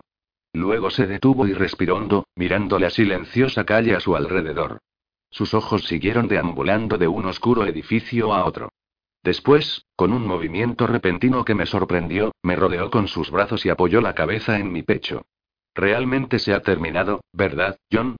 Parece como si lo lamentaras, dije, acariciándole el pelo. Un poco. No por nada de lo ocurrido y pero nunca había tenido una experiencia como esta, y me pregunto cuántas más se me permitirán. Le levanté la cabeza, cogiéndola por la barbilla, y miré profundamente sus verdes ojos. Tengo la impresión de que tratas con personas que te permiten hacer cosas y, y no es que tú seas muy buena en este aspecto, si me permites que te lo diga. Sonrió ante el comentario y se acercó al bordillo de la acera.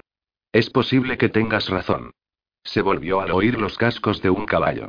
Oh, qué suerte. Por allí viene un cabriolé. Sara unió el índice y el pulgar y se los metió en la boca. Luego inspiró hondo y sopló con fuerza, soltando un silbido que casi me dejó sordo. Me tapé las orejas con las manos y la miré asombrado. He estado practicando, me dijo con una sonrisa, mientras el carruaje se aproximaba traqueteante y se detenía a su lado. Stevie me ha enseñado. Lo hago bastante bien, ¿no crees? Todavía sonriente, subió al cabriolé. Buenas noches, John. Y gracias. Luego dio unos golpes al techo del carruaje y ordenó. Cochero, a Gramercy Park. Y desapareció. A solas por vez primera esa noche, necesité unos instantes para decidir a dónde dirigirme. Estaba terriblemente cansado, de eso no había la menor duda, pero dormir era algo impensable. Necesitaba pasear por las calles desiertas, no para intentar comprender todo lo ocurrido, sino tan solo para entender el hecho de que había sucedido. John Becham estaba muerto. Por muy horroroso que fuera, había desaparecido el centro de mi existencia, y con el repentino dolor del miedo fui consciente de que el lunes por la mañana debería decidir si me reincorporaba o no a mi trabajo en el Times. La idea, por breve y pasajera que fuese, me pareció como mínimo espantosa. Tener que pasar más días y más noches deambulando frente a la jefatura de policía, a la espera de que se materializara una pista o una noticia, y luego salir disparado para indagar los hechos de alguna disputa doméstica o de algún robo en la Quinta Avenida. Sin darme cuenta me había detenido en la esquina con Great Jones Street, y al mirar a lo largo del trecho de manzana vi que las luces del salón de baile New Brighton aún estaban encendidas. A fin de cuentas, tal vez las explicaciones no se encontraran muy lejos, pensé. Y luego, antes de que de forma consciente decidiera ir allí, mis pies ya me llevaban hacia el local. Todavía me encontraba a unos portales de la entrada cuando empecé a oír una música muy fuerte que salía del New Brighton. Paul Kelly tenía una orquesta mucho más numerosa y profesional que los habituales tres músicos que se veían en los cafés concierto. Pronto siguieron unas risotadas, unos cuantos gritos de borrachos, y finalmente al alboroto se unió el tintineo de vasos y botellas. No me gustó la perspectiva de entrar allí, de modo que experimenté un gran alivio al ver salir a Kelly por la puerta de cristales empañados cuando yo estaba a punto de llegar. Con él iba un sargento de la policía, vestido de uniforme, que iba riendo y contando un fajo de billetes. Kelly se volvió, y al verme dio un leve cogazo al sargento, indicándole que se largara. El sargento se alejó sin protestar en dirección a Mulberry Street. Vaya, Moore, exclamó Kelly, sacando una pequeña cajita de raté del chaleco de seda y sonriéndome con su estilo encantador. ¿Podrá olvidarse a eso que acaba de ver? preguntó, inclinado la cabeza hacia la gente que se alejaba. No se preocupe, Kelly, dije, acercándome. Creo que estoy en deuda con usted. ¿Conmigo? Rió Kelly. No sé por qué, gacetillero. De todos modos, veo que todavía está entero. Por los rumores que circulan por la ciudad, yo diría que ha sido usted muy afortunado. Vamos, Kelly, he visto su carruaje esta noche y su hombre, Mandus, nos ha salvado el pellejo. Jack. Kelly abrió la cajita de rapé, exhibiendo un montoncito de cocaína finamente pulverizada. Vaya, no me ha dicho nada y de todos modos no parece típico de Jack ir por ahí haciendo buenas obras. Kelly depositó un poco de cocaína sobre un nudillo de la mano, aspiró con fuerza y me tendió la cajita. ¿Quiere un poco? Yo no acostumbro, pero estas últimas noches sí. No, gracias, rehusé. Oiga, lo mejor que se me ocurre pensar es que ha hecho algún trato con Chrysler. ¿Un trato? repitió Kelly, cuya afectada ignorancia empezaba a irritarme. Kelly aspiró un poco más de cocaína, apartándose a un lado cuando un tipo corpulento y bien vestido salió tambaleándose del New Brighton en compañía de dos mujeres ordinarias y vestidas ostentosamente con trajes de noche. Kelly dio amigablemente las buenas noches al individuo, y luego se volvió otra vez hacia mí. A santo de que iba a hacer tratos con el bueno del doctor. Eso es lo que yo me pregunto. Repliqué exasperado. La única explicación que se me ocurre es que en una ocasión dijo usted que sentía un gran respeto por él. Aquel día, en su carruaje, incluso dijo que había leído una monografía que él había escrito. Kelly volvió a reír burlonamente. No creo que esto vaya en contra de mis propios intereses, Moore. Al fin y al cabo soy un hombre práctico. Lo mismo que su amigo, el señor Morgan, le miré sin entender, y su sonrisa se hizo más abierta. Oh, vamos. Lo sé todo sobre su encuentro con el narizotas. Pensé en preguntarle cómo diablos estaba enterado, pero lo cierto es que me pareció inútil. No le veía dispuesto a cooperar, y yo solo le servía de diversión. Bueno, anuncié, apartándome unos cuantos pasos. He pasado por demasiadas cosas esta noche para quedarme ahora aquí jugando a quién sabe qué con usted, Kelly. Dígale a Jack que le debo un favor. Dicho esto, me alejé rápidamente pero no había llegado a la mitad de la distancia que me separaba de la esquina cuando escuché la voz de Kelly. Oiga, Moore. Me di la vuelta y le vi a un sonriente. Ya que al parecer dispone usted de mucho tiempo y, se metió de nuevo la cajita de rapé en el chaleco e inclinó divertido la cabeza. No voy a admitir que sepa nada sobre esto, desde luego, y pero en cuanto disponga de unos minutos, hágase esta pregunta. De toda la gente que había allí esta noche, ¿quién era en realidad el más peligroso para los chicos de la parte alta de la ciudad? Me quedé allí de pie, mirando estúpidamente a Kelly, y luego al suelo, tratando de entender el sentido de su pregunta. Al cabo de medio minuto, una respuesta empezó a formarse en mi agotado cerebro y la mandíbula se me aflojó ligeramente. Volví a levantar la vista con una especie de sonrisa, a punto de dar la respuesta y, pero Kelly ya no estaba allí. Se me ocurrió la idea de entrar en su busca, pero no tenía sentido y la abandoné al instante. Sabía lo que él había querido decir, y comprendía lo que había hecho. Paul Kelly, jefe Ampón, jugador incorregible, filósofo aficionado y crítico social, había seguido una corazonada y, aunque probablemente ninguno de nosotros viviera lo suficiente para ver el resultado definitivo del juego, sospeché que su apuesta era la correcta. Extrañamente reanimado, di media vuelta, subí a un coche que había aparcado frente al local de Kelly y casi le grité al cochero que me llevara a toda prisa por East Broadway. Mientras mi cochero fustigaba a su caballo por la Fayette Plaza y luego a la derecha por Worth Street, empecé a reír ahogadamente, e incluso a canturrear un poco. El enigma final, entoné, repitiendo las palabras que Marcus había pronunciado antes aquella noche. Y yo quería estar allí cuando lo solucionaran. Mi carruaje llegó al Instituto Chrysler poco después de las cuatro y media y se detuvo detrás de la calesa del Astlo. En la calle solo se oía el llanto de un bebé, que salía de una ventana abierta en uno de los edificios de apartamentos que había delante de los dos edificios de Chrysler. Después de pagar al cochero y descender del vehículo divisé a Marcus, que estaba sentado en los escalones metálicos que conducían a la entrada del instituto, fumando un cigarrillo y mesándose el cabello. Me saludó con un movimiento nervioso de la mano, y luego me aproximé a la calesa para atisbar en su interior. Stevie estaba tendido sobre el asiento, fumando, y al verme me saludó con su cigarrillo. Hola, señor Moore, dijo amigablemente. No está nada mal esos que fuma el sargento detective. Debería probar uno. Gracias, dije, volviéndome hacia el edificio. Creo que lo haré. ¿Dónde está Kirus? Ahí dentro, contestó el muchacho, volviendo a tumbarse. Haciéndoles un poco de café. Llevan horas con ello. Dio una profunda chupada al cigarrillo y luego se quedó mirando el cielo. ¿Sabe, señor Moore? Es difícil imaginar que en un apestoso agujero como esta ciudad pueda haber tantas estrellas ahí arriba. Parece como si el olor bastara para mantenerlas a raya. Sonreí y me aparté de la calesa. Tienes razón, Stevie, dije mirando las ventanas de la planta baja del instituto, que aparecían brillantemente iluminadas. Me senté junto al más alto de los Isaacsson. ¿No estás ahí dentro? Negó firmemente con la cabeza, al tiempo que dejaba escapar el humo por su larga y atractiva nariz. Estaba. Creí que podría soportarlo, pero y no hace falta que me lo expliques, dije, aceptando el cigarrillo que me ofrecía, y luego lo encendí. No pienso entrar.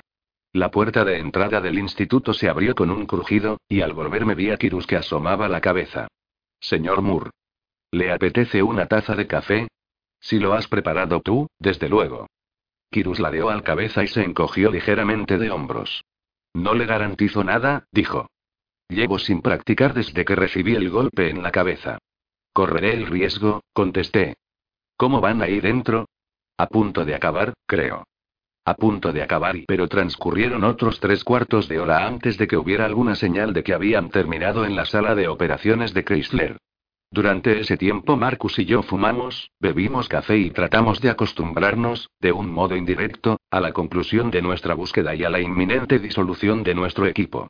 Independientemente de cuáles fueran las respuestas que Chrysler y Lucius obtuvieran en la sala de operaciones, el hecho de que Becham estaba muerto no iba a cambiar. A medida que la noche se transformaba en mañana, me di cuenta de cómo esta circunstancia se convertía en la fuerza condicionante de todas nuestras vidas.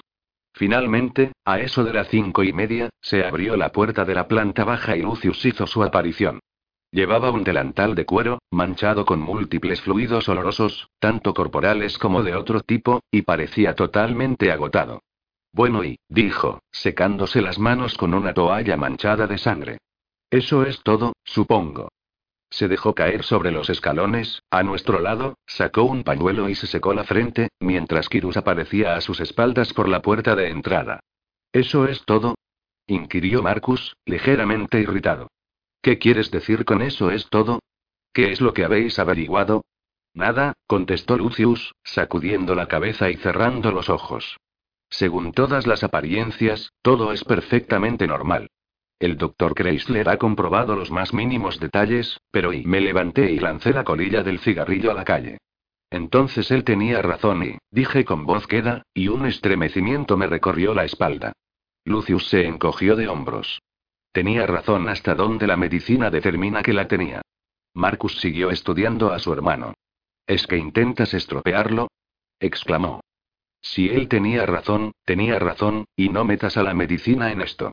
Lucius estaba a punto de subrayar el brillante razonamiento que subyacía en aquella afirmación, pero luego cambió de idea y asintió. Sí, suspiró, él tenía razón. Luego se levantó, se quitó el delantal y se lo entregó a Kirus. Y yo me voy a casa, añadió. Él quiere vernos esta noche en Delmónicos. A las once y media. Tal vez para entonces ya me sienta capaz de comer algo. Empezó a alejarse. Aguarda un segundo. Le llamó Marcus, y su hermano se detuvo. No pretenderás dejar que vuelva solo a casa y recuerda que eres tú quien lleva el arma. Adiós, John. Te veré esta noche. Es esta noche, asentí. Has hecho un buen trabajo, Lucius. El más bajito de los Isaacson se volvió, levantando mecánicamente una mano. Sí, gracias, John. Tú también. Y Sara, y bueno, te veré luego. Los dos hermanos se alejaron calle abajo, hablando y discutiendo hasta que se perdieron de vista. La puerta de entrada se abrió de nuevo y apareció Chrysler, poniéndose la chaqueta. Su aspecto era incluso peor que el de Lucius. Tenía la cara pálida y unas profundas ojeras. Pareció como si le costara un poco identificarme. Ah, Moore, dijo finalmente. No te esperaba.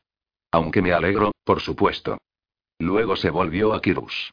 Hemos terminado, Kirus. ¿Ya sabes lo que tienes que hacer?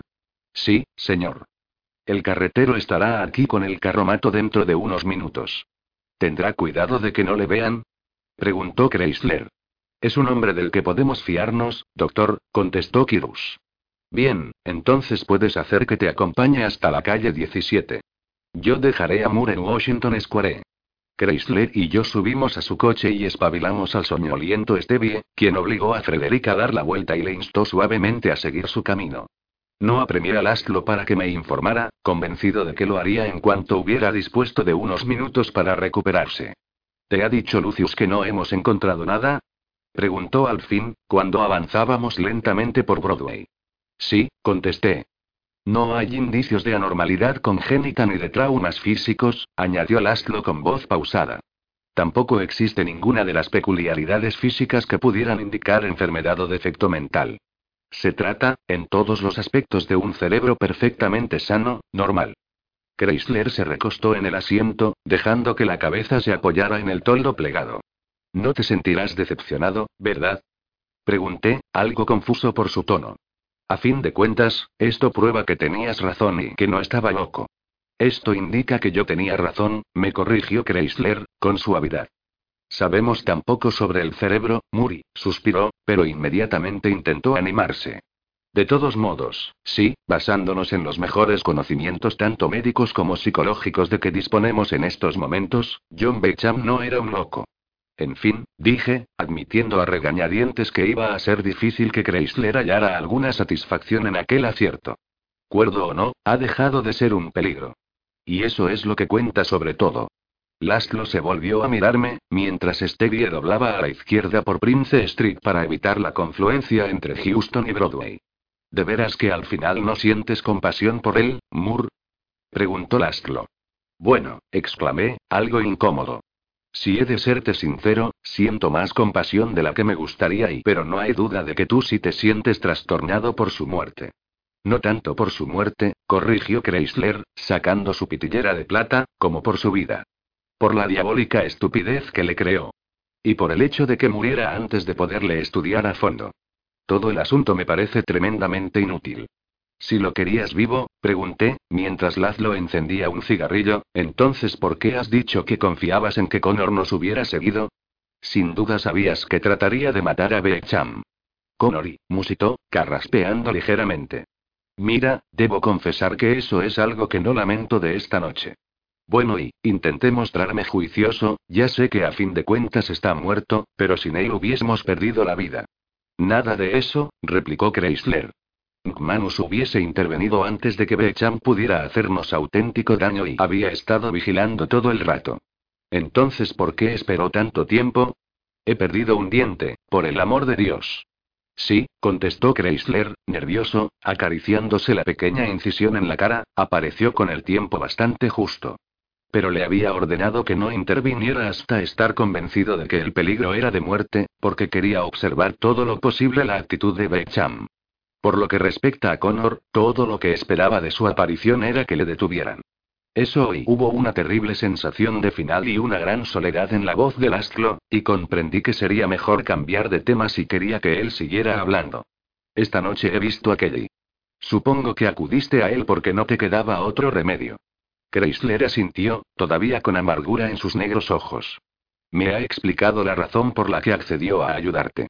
O mejor, lo ha insinuado. Cree que eres un auténtico peligro para la actual situación de nuestra sociedad. Laszlo soltó un grudido. Tal vez él y el señor Comstock debieran comparar notas. Aunque si yo represento un peligro para la sociedad, hombres como ellos deben representar la muerte. Sobre todo Comstock. Doblamos a la derecha por McDougall Street, pasando ante los pequeños y oscuros restaurantes y los cafés italianos, en dirección a Washington Square. Laszlo, insistí, después de que volviera a caer en el silencio, ¿qué quisiste decir cuando le aseguraste a Becham que le podías arreglar un destino menos severo? ¿Hubieras argumentado que estaba loco, solo para mantenerle con vida y poderlo estudiar? No, contestó Chrysler pero pretendía apartarle del peligro más inmediato, y luego abogar por una sentencia a condena perpetua en vez de la silla eléctrica o la horca. Hace algún tiempo se me ocurrió que la observación que él hacía de nuestros esfuerzos, su carta, incluso su asesinato de Joseph, todo indicaba un deseo de comunicarse con nosotros. Y cuando ha empezado a responder a mis preguntas esta noche, he comprendido que había encontrado algo que nunca más volvería a encontrar. Un asesino dispuesto a hablar de sus crímenes. Chrysler volvió a suspirar y levantó las manos débilmente. Hemos perdido una formidable ocasión. Estos hombres no suelen hacerlo, ¿sabes? Me refiero a hablar de su comportamiento. Después de ser detenidos se muestran reacios a admitir sus acciones. Y aunque lo hagan, no hablan de sus detalles más íntimos. Parece como si no supieran por qué lo hacen. Fíjate en las últimas palabras de Bechami. Sencillamente, nunca había sido capaz de averiguar qué era lo que le impulsaba a matar. Pero yo creo que con el tiempo le hubiera ayudado a encontrar las palabras adecuadas. Contemplé detenidamente a mi amigo. Sabes que no te lo habrían permitido. Chrysler se encogió de hombros con obstinación, negándose a concederme este punto. Por las dimensiones políticas que ha adquirido este caso, insistí. Habría tenido uno de los procesos más rápidos de los que se conserva memoria, y en cuestión de semanas habría colgado de una soga. Es posible, dijo Chrysler. Pero ahora nunca lo sabremos. Ah, Moore, hay tantas cosas que nunca sabremos y reconocerás al menos el mérito de haber encontrado a ese hombre. Es una hazaña realmente asombrosa. Laszlo volvió a encogerse de hombros. ¿Tú crees? Lo dudo. ¿Cuánto tiempo habría seguido ocultándose de nosotros, John? ¿Cuánto tiempo? Bueno, supongo que mucho. Llevaba años ocupado en eso. Sí, admitió Laszlo, pero ¿cuánto tiempo más? La crisis era inevitable, no podía seguir eternamente sin que la sociedad conociera su existencia. Él lo quería así, lo quería desesperadamente. Si el ciudadano medio tuviera que describir a John Becham a la luz de sus asesinatos, diría que era un desecho de nuestra sociedad, pero nada sería más superficial ni más incierto, y Becham nunca habría podido dar la espalda a la sociedad. Ni a esta ni a sí mismo. ¿Qué por qué? Pues porque se hallaba perversa y completamente ligado a esa misma sociedad. Era producto de ella, su mala conciencia. Un recuerdo vivo de todos los crímenes ocultos que cometemos cuando cerramos filas para vivir entre los demás. Él ansiaba la sociedad de los humanos, anhelaba la posibilidad de enseñar a la gente lo que su sociedad le había hecho. Pero lo más curioso es que la sociedad también lo necesitaba a él. ¿Lo necesitaba? Inquirí cuando avanzábamos por los tranquilos márgenes de Washington Square Park. ¿Qué quieres decir? Le habrían sometido a una descarga eléctrica, de haber tenido la oportunidad. Sí, pero no antes de exhibirlo al mundo, replicó Chrysler. Nos recreamos en hombres como Becham. Ellos son los depositarios de todo lo que hay de oscuro en nuestro mundo social. Pero ¿y las cosas que han contribuido a hacer de Becham lo que era? Esas las toleramos. Esas incluso las disfrutamos. Mientras Chrysler volvía a perder la mirada a lo lejos, la calesa se detuvo lentamente frente a la casa de mi abuela. El cielo empezaba a clarear por el este, pero ya había luz en las plantas superiores del número 19 de Washington Square. Cuando Chrysler volvió la cabeza para contemplar las calles a su alrededor y advirtió la luz, esta provocó en su rostro la primera sonrisa de la mañana. ¿Qué piensa tu abuela de que hayas intervenido en un caso de asesinato, Moore? Preguntó, ella siempre ha demostrado un gran interés por lo macabro. No se lo he dicho. Cree simplemente que ha empeorado mi afición por el juego. Y, pensándolo bien, creo que voy a dejar que lo siga creyendo. Bajé a la acera con un salto ligeramente rígido. Tengo entendido que esta noche vamos a vernos en Delmónicos. Chrysler asintió. Es el sitio apropiado, ¿no te parece? Indiscutiblemente. Avisaré a Charlie. Para que le diga a Ranofer que nos prepare algo realmente excepcional. Nos lo merecemos, ¿verdad? Chrysler sonrió. Por supuesto, Moore, dijo, cerrando la portezuela de la calesa y tendiéndome la mano. Se la estreché, y a continuación Lazlo se volvió al frente con un leve grudido. En marcha, Stevie. El muchacho se volvió a saludarme, y luego el carruaje siguió su camino hacia la quinta avenida. 47. Casi 24 horas después, cuando regresaba a casa tras una cena en Delmónicos que habría saciado a todo un regimiento, incluidos los caballos, me detuve en el Hotel Fifth Avenue para comprar la edición matutina del Times correspondiente al martes. Al bajar por la avenida hojeando el periódico, de nuevo me encontré con el ojo vigilante de los encasquetados muchachos de la limpieza callejera del coronel Waring, los cuales estaban al acecho de que dejara caer algún trozo de periódico. Pero no les hice caso y continué mi búsqueda, hasta que por fin localicé lo que iba buscando. En la esquina inferior derecha de la primera página. Aquella mañana, el vigilante del depósito de cadáveres del Bellegue había hecho un terrible descubrimiento y, envuelto en una lona, y depositado cerca de la puerta trasera del edificio, había el cadáver de un hombre adulto y musculoso que en vida habría medido algo más de metro ochenta. Dado que el cadáver estaba desnudo, no se habían encontrado documentos que permitieron identificarlo. La aparente causa de su muerte era una sola herida de bala en el pecho, aunque el cuerpo también había sufrido más daños. Le habían abierto la parte superior del cráneo y le habían diseccionado el cerebro. Según el personal forense, aquello solo podía ser obra de un experto. En la lona se había hallado una nota asegurando que se trataba del responsable de los asesinatos de los muchachos que se dedicaban a la prostitución. O, tal como especificaba el Times, las muertes de varios jóvenes conocidos por haber trabajado en establecimientos demasiado sórdidos para nombrarlos en estas páginas. Unas preguntas formuladas al comisario Roosevelt, con quien yo había hablado aquella tarde por teléfono, habían confirmado que el asesino había sido abatido cuando trataba de continuar con sus horribles hazañas. Por varias razones importantes, que no había especificado, el comisario no estaba en condiciones de revelar el nombre del asesino ni los detalles de su muerte, pero los ciudadanos debían saber que en ella estaba involucrada la división de detectives, y que el caso quedaba definitivamente cerrado. Al finalizar el artículo, miré a mi alrededor y solté un prolongado aullido de satisfacción. Todavía puedo experimentar aquella sensación de alivio cuando miro casi 23 años atrás. Ahora Chrysler y yo somos unos viejos, y Nueva York una ciudad muy distinta y tal como J.P. Morgan nos dijo la noche que le visitamos en su biblioteca negra, la ciudad, al igual que todo el país, estaba al borde de una tumultuosa metamorfosis en 1896. Gracias a Teodore y a muchos de sus aliados políticos, nos habíamos convertido en una gran potencia, y Nueva York era más que nunca la encrucijada de este mundo. El crimen y la corrupción, que todavía son los firmes cimientos de la vida ciudadana, se han disfrazado más que nunca con adornos empresariales. Paul Kelly, por ejemplo, ha llegado a convertirse en un importante líder de un sindicato obrero. Es cierto que hay criaturas que siguen muriendo en manos de adultos depravados mientras comercian con su carne y cuerpo sin identificar que de vez en cuando se encuentran en extraños lugares. Pero, que yo sepa, una amenaza como la de John Becham no se ha repetido en la ciudad. Y mi esperanza sigue siendo que criaturas así no aparezcan muy a menudo. Chrysler, como es lógico, considera que esta esperanza es una manera de engañarme. En estos últimos 23 años he visto con bastante frecuencia a Lucius y a Marcus, y todavía más a menudo a Sara. Todos ellos han continuado sus carreras en la investigación criminal, con auténtica devoción y brillantes resultados. En ocasiones hemos tenido la oportunidad de investigar juntos algún pequeño asunto, experiencias que colectivamente forman la cadena de mis recuerdos más memorables. Pero imagino que nada va a ser como la búsqueda de Beecham. Tal vez con la muerte de Roosevelt este éxito logre por fin la consideración oficial. Servirá al menos como singular recordatorio de que, debajo de toda aquella violencia teatral, Teodore poseía un corazón y una mente lo bastante abiertos como para haber hecho posible una empresa sin precedentes como fue aquella. Ah, y una nota para quienes puedan sentir curiosidad respecto a los destinos de Kirus Montrose y de Stevie Taugert.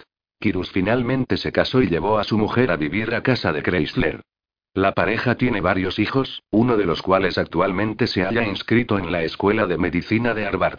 En cuanto al joven Stevie, al llegar a la mayoría de edad pidió prestado algún dinero a Chrysler y abrió una tienda de tabacos frente al Hotel Fifth Avenue, en el nuevo edificio Flatiron. Le ha ido bastante bien, y en los últimos 15 años no creo que le haya visto ni una sola vez sin un cigarrillo en la boca. Justo tres años después de la conclusión del caso Becham, el embalse Crotón, que había quedado anticuado debido al nuevo sistema de distribución de agua que se había construido después de que Platt consumara su proyecto del Gran Nueva York, fue demolido a fin de dejar espacio para la sede de la más maravillosa de las empresas filantrópicas, la Biblioteca Pública de Nueva York. Después de leer en el Times el artículo que anunciaba su demolición, un día, aprovechando la hora del almuerzo, me acerqué a echar un vistazo a los trabajos. La tarea de echar abajo el embalse se había iniciado en el muro del lado sur, encima del cual nos habíamos enfrentado al reto final de nuestra investigación. En aquellos momentos era abatido para exponer un enorme cráter construido por la mano del hombre, de una manzana de ancho por dos de largo. Sin embargo, contemplada desde aquella perspectiva, completamente al descubierto, la construcción no parecía tan impresionante y resultaba difícil creer que alguna vez hubiera sido tan resistente como para soportar la fantástica presión de millones de litros de agua.